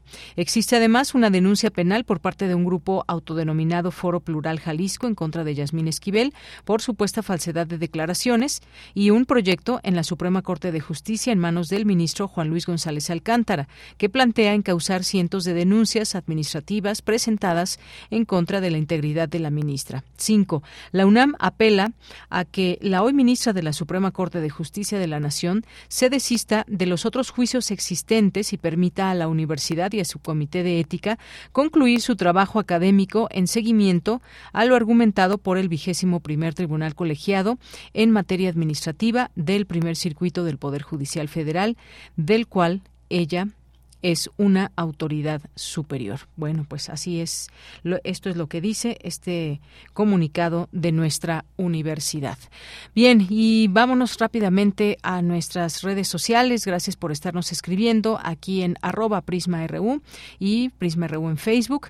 Muchas gracias a quienes están por aquí presentes. Dice Marco Fernández que también quiere el libro. Ahora nos va a decir Pepe, que está en las redes sociales, quién fue la primera persona que escribió con la intención de eh, quedarse con este libro de Héctor Zagal. Muchas gracias, Marco. Eh, también eh, muchas gracias aquí el el saludo. Sarco, buenas tardes. Juan Jaso López, también muchas gracias. Abel Fernández, mando saludos a todo el equipo en cabina y a quienes lo hacen posible en Radio UNAM. Gracias, Abel, muchos saludos. Licha Minero, Guerrero, también Héctor Zagal por aquí, muchas gracias aquí en nuestras redes sociales, que lo acabamos de entrevistar hace unos momentos. Artería, también buenas tardes. Me encantaría ese libro, saludos. Y el propio aquí Héctor Zagal que tuiteó su libro y le mandamos muchos saludos. Les recordaremos, nos decía, el 6 de julio es la presentación ahí en el Fondo de Cultura Económica Rosario Castellanos. Gracias, Guerrero, también muchos saludos. También Jorge Morán Guzmán quiere el libro. Dice, acorde lo expresado, la lectura de la novela El vampiro del virrey promete ser novedosa. Santiago Luis Enrique Castillo, muchas gracias. Mauricio Montes, Abelina Correa. Eh, Guerrero, ¿quién más está por aquí? Muchas gracias a David Castillo. Nos dice, yo creo que tenemos que esperar para saber los resultados. Existe una versión de que el video fue manipulado y otra que dice que es verdadero. Ojalá y sepamos la verdad lo más pronto posible. Esto con respecto a lo que mencionamos de este video que se pudo observar ahí entre militares y eh, personas civiles armadas. Eh, también gracias a Jorge nos dice un justo homenaje el libro Pablo González Casanova, Interdisciplina y Complejidad. Un gusto escucharlos. Saludos para todos. César Soto también, muchas gracias. Eduardo Mendoza, con el placer de escucharles desde Morelos. Abrazos para ti también, Eduardo. Y ya nos contarás también de los del calor que se siente por allá, que es más aún del que se siente aquí en la Ciudad de México, que estaremos entre 27 y 30 grados los próximos días. Violeta Torres también, muchos saludos. Inad Maribel Ruiz Martínez, muchas gracias. Gracias también aquí a Victoria Jiménez. Eh, todas las personas que aquí se sumen. Les seguimos leyendo con muchísimo gusto.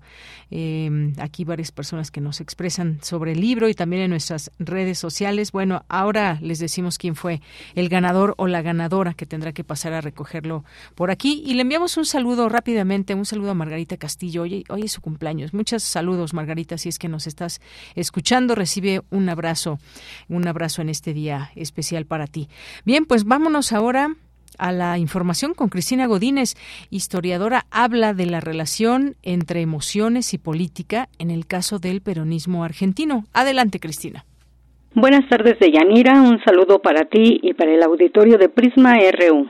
los regímenes democráticos pueden parecer relativamente pacíficos en comparación con el totalitarismo y las guerras del siglo XX. Sin embargo, están lejos del ideal de pura racionalidad que podrían haber inspirado ciertas utopías políticas del siglo XIX, comentó Sandra Gayol, profesora de la Universidad Nacional de General Sarmiento, Buenos Aires. Al participar en el ciclo de conferencias El historiador frente a la historia, Sandra Gayol presentó parte de su trabajo de investigación en torno a la relación entre emociones, política e ideas en el mundo contemporáneo. La segunda posguerra en Occidente tiende a ser pensada como una de esas fases en las que las emociones públicas fueron precisamente de baja intensidad. A diferencia de otras fases como por ejemplo, bueno, el gran acontecimiento, la Revolución Francesa, en la que descollaron por su intensidad y también visibilidad. Esta erradicación de las pasiones públicas, alentadas en parte por las experiencias europeas previas de los fascismos y del comunismo soviético, y que contaminó a las ciencias sociales y humanas que privilegiaron a las investigaciones, no encaja, creo yo, del todo bien para América Latina. Para la historiadora, en América Latina, las revoluciones, los golpes de Estado, la confrontación y la polarización recorren nuestra historia.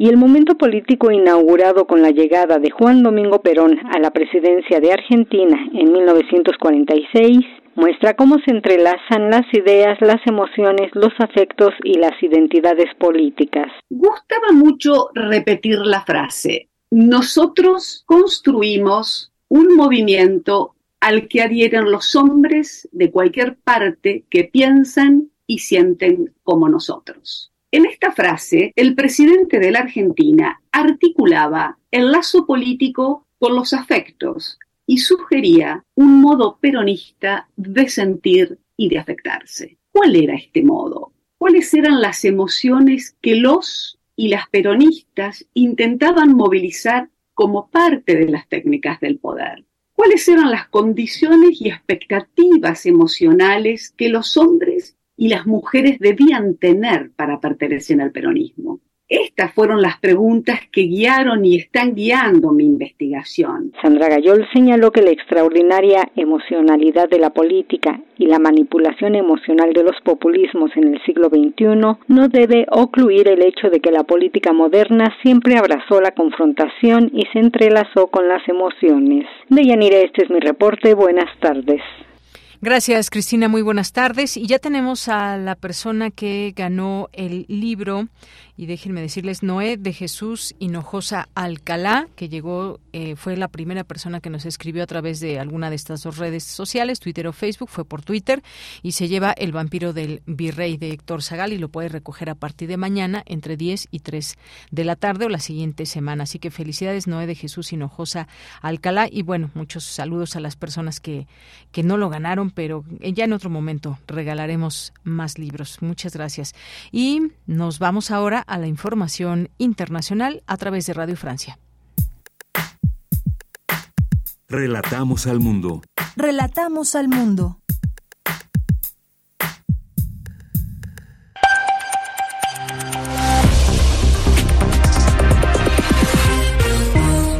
Bienvenidos a este flash informativo de Radio Francia Internacional. En los controles está Quentin Moulin.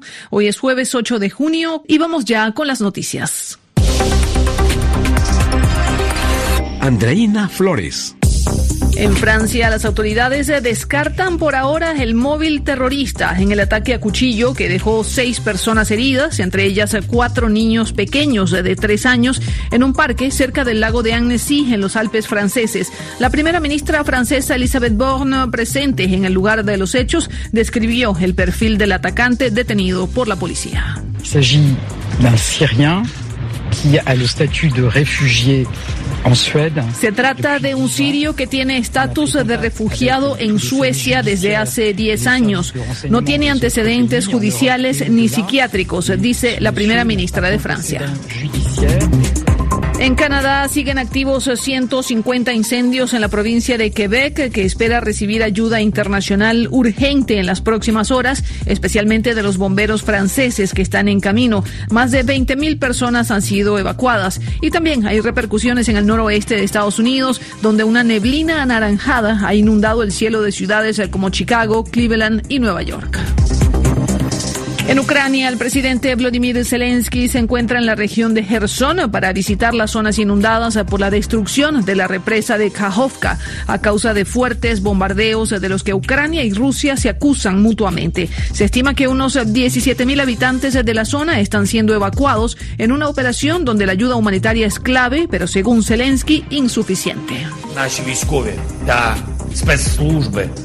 Se necesitan esfuerzos a gran escala. Necesitamos organizaciones internacionales como el Comité Internacional de la Cruz Roja para sumarse de inmediato a la operación de rescate y ayudar a las personas en la parte ocupada de Gerson. Si no hay una organización internacional en el área del desastre ahora, significa que son incapaces de funcionar. Instagram es la principal plataforma utilizada por las redes de pedófilos para promocionar y vender contenido que muestra abuso sexual. Esto según un informe publicado hoy por la Universidad de Stanford y el Wall Street Journal. Y en deportes, en Roland Garros ya iniciaron las semifinales femeninas con un encuentro inédito entre la checa Carolina Mushova y la bielorrusa Arina Zabalenka. Pero sobre todo estamos muy atentos a la actuación de la brasileña Beatriz Haddad Maya, que enfrenta esta tarde nada menos que a Iga Swiatek, número número uno del mundo y defensora del título de Roland Garros. Así ponemos punto final a este flash informativo de Radio Francia Internacional. Merci. Queremos escuchar tu voz. Síguenos en nuestras redes sociales. En Facebook como Prisma RU y en Twitter como arroba PrismaRU. Vamos ahora a seguir con temas internacionales. Vamos a hablar de Ecuador. Hay un estudio que eh, recientemente eh, se da a conocer desde la revista Tlatelolco Lab del Programa Universitario de Estudios sobre Democracia, Justicia y Sociedad. El recorte del periodo de Lazo evidencia la quiebra del neoliberalismo en el Ecuador, así se titula. Y bueno, vamos a platicar con el maestro Ricardo Miranda. Él es doctorante en la Facultad de Derecho y es investigador justamente del PUEX. Maestro, ¿cómo estás? Buenas tardes. ¿Qué tal, Deyanira? Buenas tardes. Un gusto estar contigo y tu audiencia. Gracias. Pues entender este, estos fenómenos sin duda resulta ser muy, muy importante para la región, para el propio país eh, y en el contexto en que se viven distintas realidades que hay en, en América Latina. Eh, me gustaría que nos, que nos introduzcas a este, a este estudio que han hecho y que tiene que ver con este gobierno de Guillermo Lazo. Sí, muchas gracias. Mira, yo creo que lo primero que hay que tener en cuenta es justo como tú empezaste, verlo esto en perspectiva regional. Desde luego es un suceso importante en, Ecuador, pero eh, tenemos que verlo desde una perspectiva regional, como ya decía. ¿En qué sentido? En el sentido de la crisis del neoliberalismo como sistema político, económico, por el cual están atravesando los distintos países de América Latina. Eh, incluso se ha acuñado el nuevo el término de nueva marea rosa de para eh, denominar a estos nuevos gobiernos de izquierda o progresistas como se les ha llamado en la región en donde cuando uno observa el mapa político de América Latina pues son abrumante mayoría estos gobiernos progresistas. Justamente uno de los pocos países que tenían gobiernos de abiertamente, con abiertamente políticas neoliberales o de derecha es Ecuador, pero además de él pues están Paraguay, Uruguay, eh, Guatemala, El Salvador y nada más.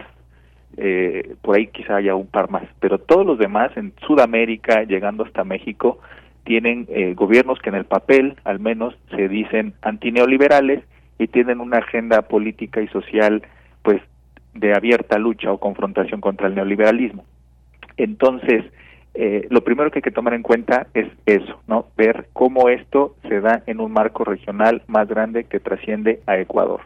Ahora, por, en segundo lugar, pues Guillermo Lazo es un banquero. Él, él se presentó como un, digamos, outsider de la política. Eh, si bien ya había tenido cargos políticos, fue ministro de Economía en, en, en el, entre, en el periodo de entre 98 y 2000 y más adelante fue también embajador en 2000, 2003, por ahí. Eh, él siempre se ha presentado como un outsider y de hecho es el propietario del, del tercer banco más importante en Ecuador, que es el, el Banco Guayaquil. Entonces, él llegó con un claro mandato de restaurar, digamos, las, las condiciones del neoliberalismo y de hecho tuvo un, un acercamiento importante con el Fondo Monetario Internacional y que empezaron a cumplir, digamos, a, rajatabla, pues esto es famoso ajuste estructural que siempre pide el Fondo Monetario eh, Internacional, que es pues, reducción de gasto público en determinadas materias, como son la salud, la educación, el gasto social en general, ¿no? Entonces Lazo llegó con esa agenda abiertamente neoliberal para complementar, digamos, la anterior agenda de Lenin Moreno, que es eh, él, fue el presidente de 2017 a 2021 en Ecuador y incluso eh, digamos él, formó parte de la Lenin Moreno me refiero del, del gobierno de Rafael Correa que fue eh, un, un, gobierno digamos histórico en Ecuador antineoliberal que justamente sentó las bases de una nueva de una nueva constitución en 2008 en Ecuador una constitución abiertamente progresista y que incluso eh, instaló figuras como esta de la muerte cruzada que comentamos en un momento, pero también otras por las cuales ha sido reconocida como los derechos de la naturaleza. Entonces, eh, Rafael Correa fue, digamos, traicionado, al menos es lo que se menciona mucho en, mucho en el análisis político por Lenin Moreno en 2017, porque Lenin Moreno comenzó a, reinstalar las políticas neoliberales en el Ecuador y ahora Guillermo Lazo llegó, digamos, con la agenda de profundizarlas. Y esto en última instancia, que tenga que abandonar su periodo presidencial a la mitad, porque apenas lleva dos años de gobierno, él entró a mediados de 2021, pues nos habla de esto que, que mencionábamos al inicio, de que en la región, en América Latina en general y de hecho en el mundo también, el neoliberalismo está atravesando por una fuerte crisis que pues se refleja básicamente en el caso de Ecuador en que un gobierno abiertamente neoliberal tenga que dejar a la mitad su periodo presidencial. Bien, pues sí, cuántos datos en todo esto para analizarse y para comprender esta realidad allá en Ecuador y esta figura que hay de poder eh, cerrar eh, el Parlamento y pues una medida que es de alguna forma radical y que pues implicó ya la reducción del periodo de su gobierno y que pues se tendrán que convocar comicios y demás, un papel pues digamos em, triste o como esto que ha pasado con Guillermo Lazo. Más allá de triste me refiero también a lo que pasa a nivel eh, social, qué está pasando en Ecuador, cuál es el contexto también de, de, pues, de los niveles de seguridad, de educación, en fin, todo lo que conlleva a la población también a que juegue un papel importante, en este caso, para las siguientes elecciones. Desde luego, justamente entre los factores internos eh, eh, en Ecuador que llevaron a este desenlace es que el presidente Lazo eh, fue se, le inició un juicio político en la Asamblea Nacional para destituirlo del cargo em, por acusaciones de peculado en, en, en, la asignación presuntamente fraudulenta de unos contratos públicos sobre transporte de petróleo, que es el principal activo en Ecuador.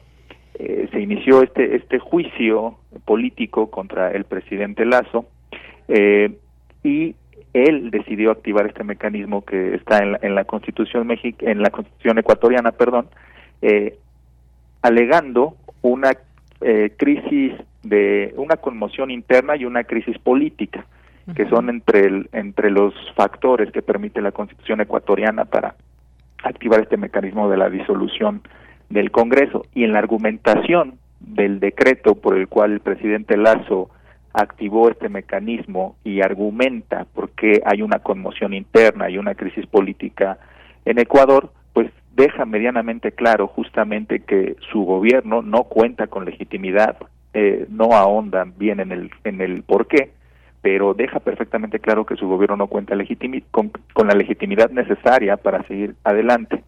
Y bueno, esto se ve justamente por el aumento de la inseguridad en, en, Ecuador. Ha habido un aumento del narcotráfico internacional eh, en Ecuador, fenómenos de sicariato y todo esto vinculado a que justamente ha aumentado el desempleo debido a la, a la reinstauración de políticas neoliberales, se ha, afectado también el sector salud y el sector de, la educación y entonces esto ha mermado en los derechos eh, básicos, fundamentales, humanos de los ecuatorianos. No tienen acceso a empleo, a un empleo digno, cada vez les es más difícil eh, estudiar, tampoco tienen eh, cuentan con servicios de salud digno, etcétera. Entonces, esta, este recorte de derechos aunado al aumento de la inseguridad ha hecho que el gobierno de Lazo caiga en un descrédito y una falta de legitimidad que más los escándalos de corrupción que mencionaba, que terminaron generando movimientos sociales, por ejemplo, el año pasado hubo una huelga de maestros,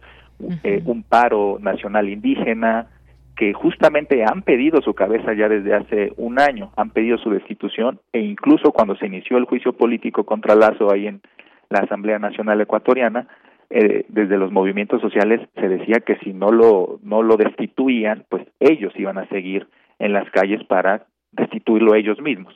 Entonces, el, el, efectivamente, las políticas neoliberales instauradas por Lazo han creado un, un descontento social que se llevó a las instituciones políticas, en este caso la Asamblea Nacional, y eso Lazo respondió con un, eh, pues con este mecanismo de la muerte cruzada contemplada en la Constitución ecuatoriana, que como decía hace un rato es una constitución surgida de una asamblea constituyente en el 2008, que mucho se habla de ella por el progresismo en los derechos, pero también tiene una configuración institucional de este tipo, de la muerte cruzada, que permite al presidente disolver al disolver el Congreso, pero a la vez que pone sobre la mesa también su cargo.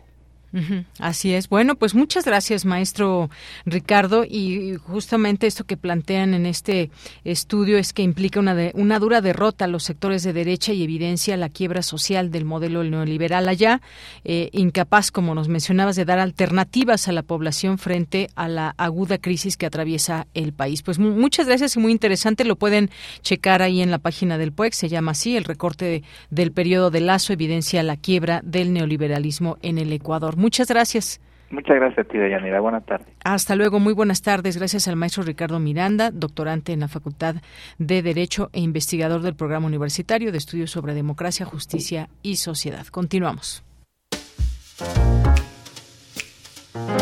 Cinemaedro con Carlos Narro.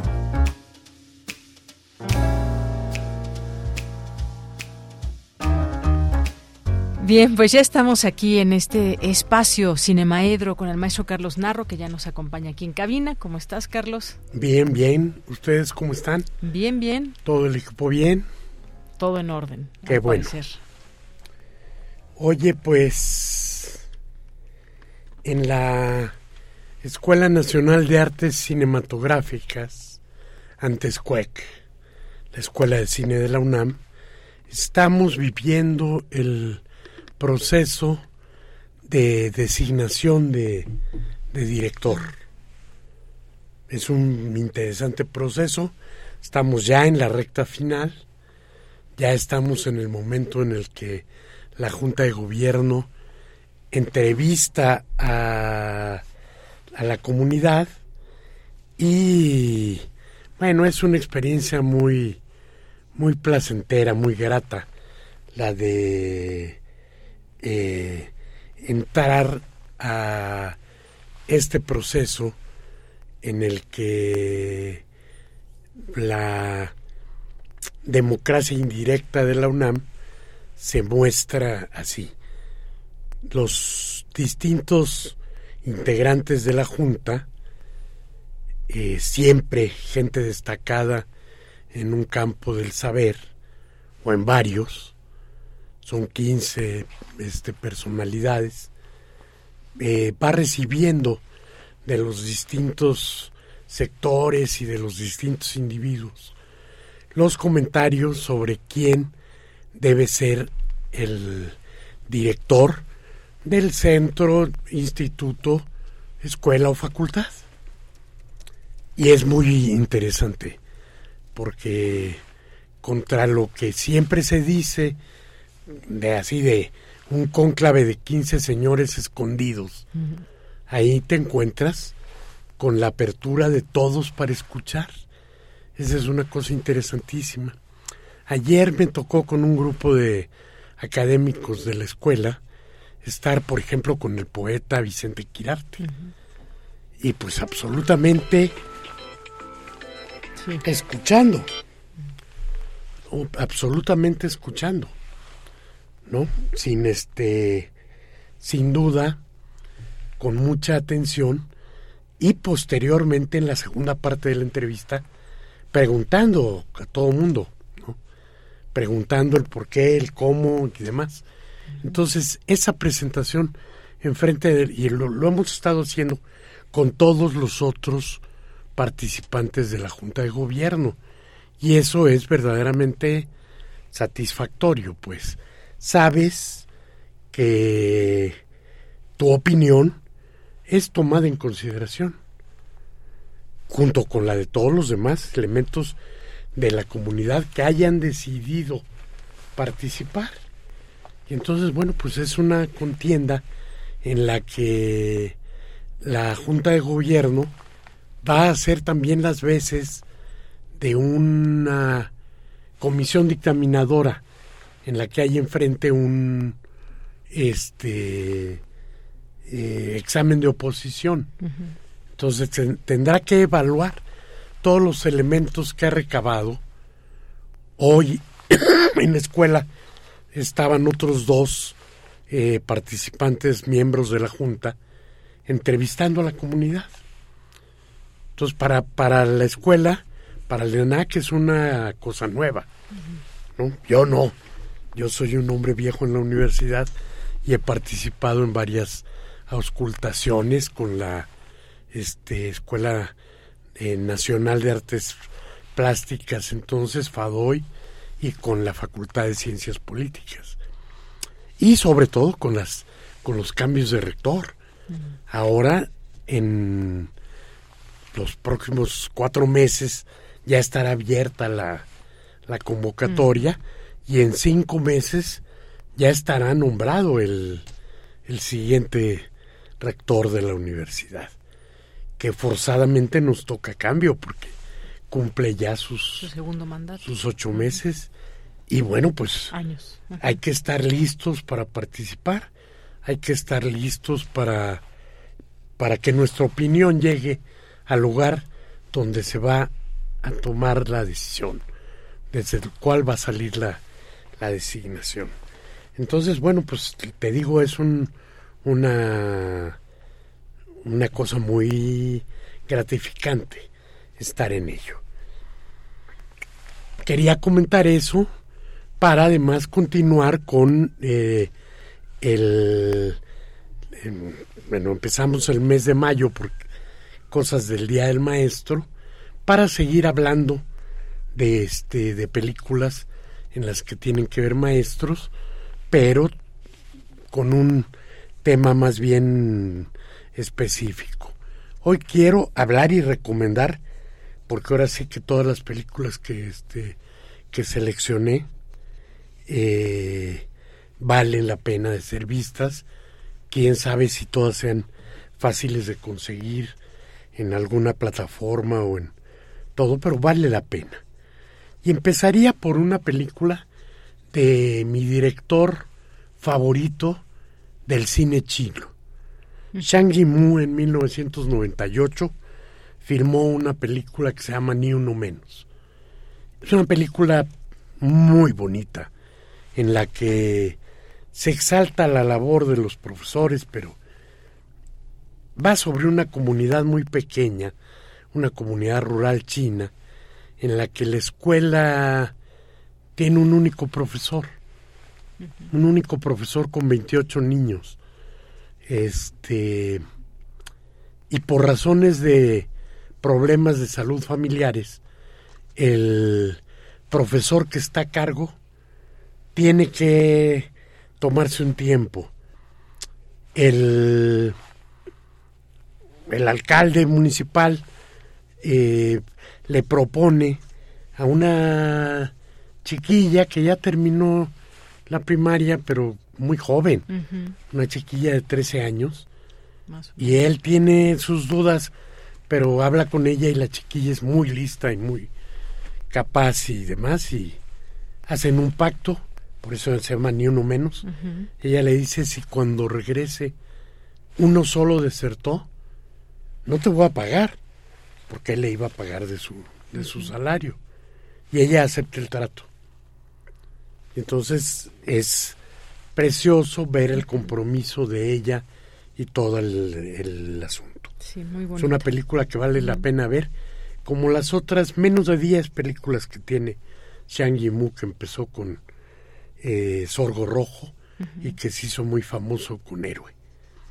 Entonces, está en línea esta película, ¿eh? ¿Está en línea?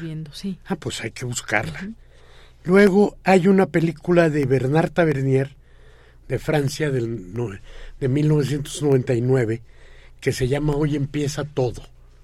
Hoy empieza todo y nuevamente es un pueblo pequeño, es un pueblo minero, es un pueblo en el que eh, hay una huelga y pues el pueblo está cerca de, de extinguirse porque la mina es de lo que viven. En fin, ahí el profesor se la rifa con todo y de pronto tiene que enfrentar que la mamá de un no, no, de uno de los niños le deja de más a un bebé, ¿no? Y desaparece ella del cuadro y eso le ocasiona a él una complicación grande en la vida. Vale la pena verla también. La colombiana, Los colores de la montaña de Carlos César Arbeláez, habla de una profesora, también de una comunidad pequeña, pero en medio de la guerra de guerrilla contra paramilitares y todas estas cosas. Esta profesora que despierta mucha felicidad a sus alumnos, este, se le ocurre que hagan un mural en la pared de la escuela. Y oh pecado, pues, tapó el, el mensaje que dejó uno de los grupos y en ese momento la convierten en enemiga y la va a ver difícil. Este, Conducta, una película cubana de Ernesto Daranas de 2014, que es una película muy interesante, sobre todo porque, eh, aunque el tema es una escuela, la maestra tiene muy buena relación con el niño que está como señalado por todos, pero pide una licencia y la la este la la sustituye una maestra que no tiene empatía por este niño y lo va a mandar a, a, la, escuela correccional. ¿no? Entonces, déjate, no se la sigo contando. El asunto es que es una película que se atreve a poner en claro la situación verdadera de la isla. No es una película de las que pintan de rosa este el, la situación en la que se vive ahí. Y por último, recién estrenada, pasó como una semana en cines y es una película de Netflix, El último vagón, mm. una película de este año, recién estrenada de Ernesto Contreras, en el que Adriana Barraza representa a una directora de escuela que también genera un trabajo este superior. Eh, Ernesto Contreras es uno de los grandes valores del cine mexicano desde Párpados Azules, Sueño en otro idioma. Las recomendaciones, hoy Ficunam no llega a su fin porque hasta el domingo hay que seguir viendo películas, pero hoy Ficunam hace la premiación y sigue en, este, en el Chopo, en Centro Cultural y en Cineteca Nacional, donde además está el proceso, película de Orson Welles, basada en Franz Kafka. Muy bien. Esas son mis recomendaciones. Perfecto. Pues Todas y cada una de las películas que hablé hoy son recomendación mía. Perfecto. Veanlas si pueden. Muchas gracias, Carlos. Nos escuchamos la siguiente semana y ahí anotadísimas para que las disfruten. Ok. Hasta luego. Hasta luego. Continuamos. Cultura RU.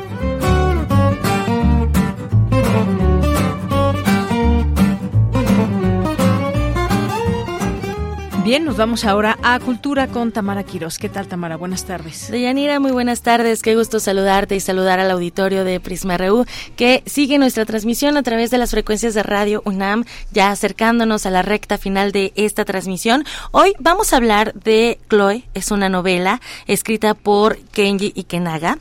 Kenji nos acompaña en cabina y le damos la más cordial de las bienvenidas. Kenji, bienvenido a este espacio radiofónico. Muchísimas gracias. Muy buenas tardes. Muy buenas tardes, Kenji. Oye, vamos a hablar de esta historia distópica, posapocalíptica, cyberpunk y antes de eso pues presentarte con el auditorio, ¿no? Decirles que eh, pues estudiaste comunicación en la Universidad Iberoamericana y también guion en el Centro de Capacitación Cinematográfica, has recibido reconocimientos nacionales como guionista de ficción y cortometraje, eres realizador de documentales desde hace más de 25 años en Editorial Clio y también en Fundación Teletón. Y esta experiencia, aquí lo dice, que te ha permitido conocer la realidad cotidiana y la vida migratoria tanto en Estados Unidos como en México. Esta es tu primera novela y bueno, también tiene estos tintes cinematográficos que bien podría ser ya esto una película de ciencia ficción. Platícanos cómo surge esta historia y también eh, cómo es que nos transportas al año 2075. Pues de entrada, la ciencia ficción creo que es un excelente género que te permite a ti como desenvolver, quitar, limpiar de, de temas y de darte sustancia y quedarte con una sustancia para hablar de la naturaleza humana y del ser humano. El simple hecho de estar en algún otro momento del tiempo, en algún momento futuro, que no tiene una, una, una un contacto fuerte con la realidad, te permite explorar también incluso plantear tú las dudas existenciales, morales y culturales que le dan mucho a estos géneros que, que, cruzan en la novela. Me gusta el género de la distopía, me gusta el género del postapocalíptico, porque tienen un tono en el que, si bien hablas del futuro, no estás hablando de un futuro remoto. O sea, no estás hablando del el año 5250, ¿no? La humanidad ha conquistado la frontera del espacio, pues no. Estamos hablando de un evento que relativamente está cerca y que la novela le apuesta a que sea un futuro en el que más que un apocalíptico se convierte en un mundo distópico, en un qué hubiera pasado si y al mismo tiempo abre como la vena o la beta de la posibilidad de entender el mundo desde otra realidad. La novela está inspirada pues en muchas cosas, o sea, es mi primera novela publicada, no mi primera novela escrita, como todo buen escritor, siempre tengo muchas historias guardadas. Quería mencionar también que estudié cuatro semestres eh, filosofía y letras en la UNAM. Excelente, estás en este, casa también. Eh, amaba mi carrera de filosofía, pero también la posibilidad de empezar a filmar y de escribir, pues siempre te lleva a esos lados. No, la influencia es, soy una generación que nació en 1976, que es para muchos el año en que nació Star Wars, por ejemplo, ¿no? Entonces es una generación que está marcada mucho pues por esta cultura muy inmersa dentro del, de la ciencia ficción, pero al mismo tiempo dentro de esta cultura pop. ¿no? O sea, soy una persona que crece viendo Akira, que crece viendo Ghost in the Shell, mi herencia oriental también me lleva al manga, me lleva a Miyazaki, me lleva a estos universos, pero al mismo tiempo la literatura clásica, leer a Asimov, leer a los grandes maestros de la ciencia ficción y obviamente pues estar influenciado por miles y cientos de películas entre Blade Runner, Star Wars, todas las películas que hablan de estos mundos fantásticos en los que podemos ver o dar un un vistazo a lo que podría ser el futuro cercano. Me gusta el género del, del cyberpunk, que es muy científico, me gusta mucho el, el, apocalíptico, que es muy moral, porque al fin y al cabo todo es un debate en cuanto a las decisiones éticas y morales de nuestra propia existencia. Por supuesto. Y de hecho, en Chloe, eh, pues están estos, estos temas, ¿no? Está la parte que, que mencionas, los, los éticos, también está la parte social y también los políticos y además los ecológicos. Platícanos un poco de, de la relación de estos temas, ¿no? De cómo llevarlos a cabo, porque además la protagonista, o bueno, nuestra, digamos, nuestra narradora, que es Ava, pues nos va llevando por todas estas distopías, ¿no? Eh, encontrándonos también en, en un poder, eh, de, vaya, en, en personajes que tienen, en personajes femeninos que tienen gran valor en tu novela.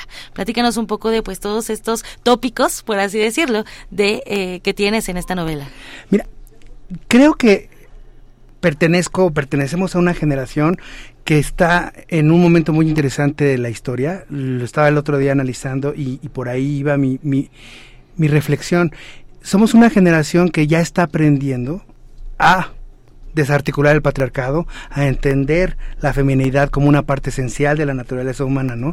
Y me parece, es una reflexión que tengo, me parece muy interesante, por ejemplo, es la película ganadora del Oscar, eh, Todo en todas partes al mismo tiempo. Son dos hombres que escriben una historia donde su protagonista es mujer, donde el valor del personaje es su esencia como ser humano y como mujer para resolver una serie de situaciones. Creo que hay una nueva generación, esta generación ya no feminista, sino una generación de hombres que escriben desde la perspectiva o desde la intensidad y la intención femenina. Esta novela estaba construida así, son yo no lo había detectado porque uno cuando empieza a escribir vive como muchas emociones, pero a varios lectores que he tenido y gente que ha leído la novela se sorprenden mucho en especial porque dicen, no manches, mataste a todos los hombres. Spoiler, ¿no? Pero pasa que las mujeres o los personajes femeninos para mí siempre han sido muy fuertes. Siempre he tenido historias desde que escribía guiones cinematográficos en la escuela y las historias, eh, tengo otro par de historias que llevan muchos años haciéndose y siempre aparece el personaje femenino como este personaje detonante, este personaje que empuja, este personaje que está buscando todo el tiempo tumbar las reglas y construir las nuevas reglas y construir una nueva sociedad.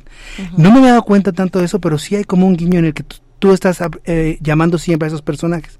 Y creo que nos pasa a una generación de creadores en este momento que estamos tomando las voces femeninas sin la necesidad de hacerlas femeninas, sino de hacerlas humanas y fuertes para hablar de nosotros, de todos nosotros. Sí, claro. Entonces, eso es lo que ha pasado con, no sé, no soy un Tarantino que hace un Kill Bill, porque es un personaje femenino convertido en hombre, digamos, o muy masculino y con motivaciones muy misóginas, sino más bien son estas mujeres que hemos tenido en la vida como nuestras madres o parejas que tienen esa potencia, esa fuerza y te las van enseñando conforme vas viviendo con ellas. Sí, por supuesto. Oye, hablando de, del término cyberpunk, eh, pues también eh, te, nos metes a, la, a, lo más bajo de la red, ¿no? A la deep web. Eh, también nos llevas en la relación y bueno, ahí me gustaría preguntarte, ¿no? ¿Cómo, ¿Cómo coincide, cómo converge, cuál es la relación de las tecnologías y la herencia cultural y la ancestral? Porque bueno, también posicionándonos en este en este año, pues eh, hemos tenido como una una gran variedad o un alcance, ¿no? En las tecnologías, en las plataformas. Antes de entrar a la cabina te decía qué bueno vernos a los ojos y, no estar eh, por teléfono o en Zoom como lo estuvimos, ¿no? En este en estos años también que, que, lo pudimos ver apocalíptico con la pandemia. Entonces, pues me gustaría que, que nos platicaras cómo retomas eh, pues estas raíces, ¿no? Y, lo que nos enseñan los ancestros también, no sin, sin caer en, en esos pasados, sino teniéndolos presentes siempre. Pues creo que son dos temas separados que se van combinando. En cuanto a la cultura cyberpunk, que es este género literario que utiliza la, tecnología o los vestigios tecnológicos o la transformación de la tecnología para contar la historia, me gusta mucho que en esta historia se suman elementos que son como postapocalípticos, pero al mismo tiempo muy contemporáneos, ¿no? El uso de criptomonedas o la falta de comunicación y cómo funcionan los pequeños, o sea, regresamos como una visión básica de los chats, sin embargo esos chats se mueven como en esta deep web y se habla como de un submundo entre los rebeldes, entre el submundo de los criminales, el de los, mercenarios, que está escondido y que usa estas redes de información para comunicarse. En el caso de los ancestros y en el caso del, del legado, es ahí donde de repente sienten que la novela tiene estos matices dices como muy este pro natura o muy ecológicos, pero yo creo que yo sí creo y es la lo que plantea la novela que hay una conexión profunda entre los pueblos ancestrales, es decir, en la novela hablo de los navajos y hablo de los rarámuris, ¿no? Que son personajes que van enlazando esta historia, pero son estos pueblos ancestrales los que al final tienen el secreto del orden del universo. Entonces de repente se convierten como en un gran tema de ciencia ficción porque son estos pueblos que tienen la conexión con la Tierra y la conexión con el universo como para comunicarnos en este monstruo más gigantesco que es el universo que se está expandiendo. Por eso son tan importantes, porque más allá de la evolución humana tiene una conexión más profunda con el orden del universo. Al menos es lo que yo te quiera contar en esta historia. Por supuesto. Oye, y esta novela eh, eh, surgió primero en una plataforma, ¿no? En Wattpad, ahora ya está en físico. ¿Qué significa para ti? Pues que ya los lectores puedan eh, tenerlo, vaya, físicamente, ¿no? Tocar las, el libro que siempre es algo que se agradece mucho, pero también, pues, eh, también eh, pues vaya que va de la mano con, con, con, los tiempos que corren, ¿no? Los contemporáneos de poder usar plataformas, pero también tener esta parte como más clásica, digamos. Pues es que es la aventura del escritor. ¿no? Hay muchas veces que el escritor tiene que enfrentarse, en especial en Latinoamérica y en Hispanoamérica, pues a, tratar de buscar editoriales, a lo mejor un agente, como un trabajo que sería como el de la literatura eh, académica, industrial o como queramos llamarla. De repente lo que uno realmente quiere o lo que está buscando es lectores, es gente que te lea, gente que te comente, gente que viva la novela, que pueda interactuar contigo. Entonces, en un afán de buscar es, esa voz, esa, encontrar ese eco en, las, en, los lectores, fue que decidí publicar en Wattpad, porque lo que estaba buscando eran lectores. La verdad es que la novela fue bien recibida dentro de la comunidad. Es una comunidad muy difícil, es una comunidad muy adolescente, es una comunidad que no, no está acostumbrada como a una literatura rigurosa, sino más bien como experiencias emocionales de los escritores jóvenes. Acá lo que pasó es que esta novela, antes de, de, entrar en Wattpad, yo la trabajé con mi editora, a la cual amo y adoro, mi querida Lucía Beltrán, y la trabajamos durante tres años. o sea, la íbamos escribiendo, íbamos revisando, íbamos corrigiendo, porque yo la consideraba pues una pieza seria, digamos, ¿no? O sea, sí pasó por corrección de estilo, que la hizo un gran corrector de estilo, que en paz descanse, eh, y, y se trabajó la novela para que fuera un texto, digamos, listo para leerse. De ahí se entró a la plataforma y después ocurrió la oportunidad que una joven editorial, Letras Negras Colombio-Mexicana, eh, abrió una convocatoria y mandé mi manuscrito. Yo no esperaba nada, como siempre he mandado miles de manuscritos. Bueno, el mismo manuscrito miles de veces. y me llamaron, a, me mandaron un correo a los dos meses más o menos para invitarme a publicar la novela en físico. Y entonces empezó este nuevo otro proceso que estamos viviendo. Excelente. Pues eh, encontramos, Chloe, a través de Aquera, a través de Letras Negras, y esta, esta, este, esta editorial, además independiente. Pues nada, Kenji y Kenaga, muchísimas gracias por acompañarnos en este espacio, por platicarnos acerca de Chloe. Invitamos a nuestro auditorio a que se sumerja en esta historia, que de verdad la van a pasar muy bien. Tus redes sociodigitales también para que conozcan tu trabajo cinematográfico. Eh, acabo de ver que eh, tienes ahí, bueno, en, una de las plataformas comerciales tienes tres, eh, tres películas bastante interesantes, entonces redes sociodigitales para que la gente te siga. Muchísimas gracias, Tamara. Pues me encuentran como Kenji y Kenaga en todas prácticamente. Es K-E-N-J-I y, y K-E-N-A-G-A. Estoy en Twitter, estoy en YouTube, estoy en Facebook y estoy en Instagram, donde más o menos hablo de literatura y hablo de, de todo lo que, lo que hago. Eso. Este, ahí me pueden encontrar. Muchísimas gracias, Kenji y Kenaga, por acompañarnos en este espacio. Dayanira, con esto llegamos al final de la sección. El lunes regreso con más información. Que tengan muy buena tarde. Gracias, gracias, Tamara. Gracias, Kenji. Y nos despedimos. Muchas gracias por su atención.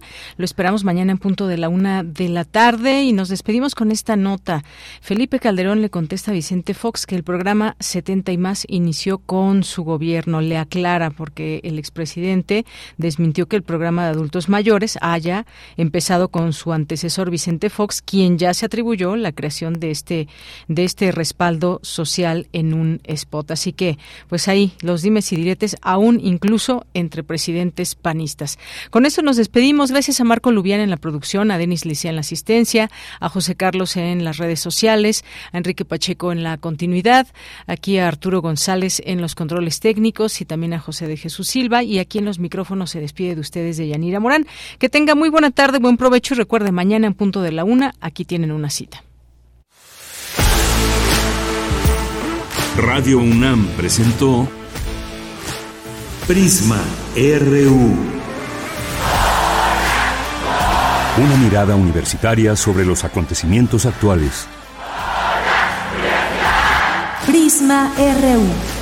Relatamos al mundo.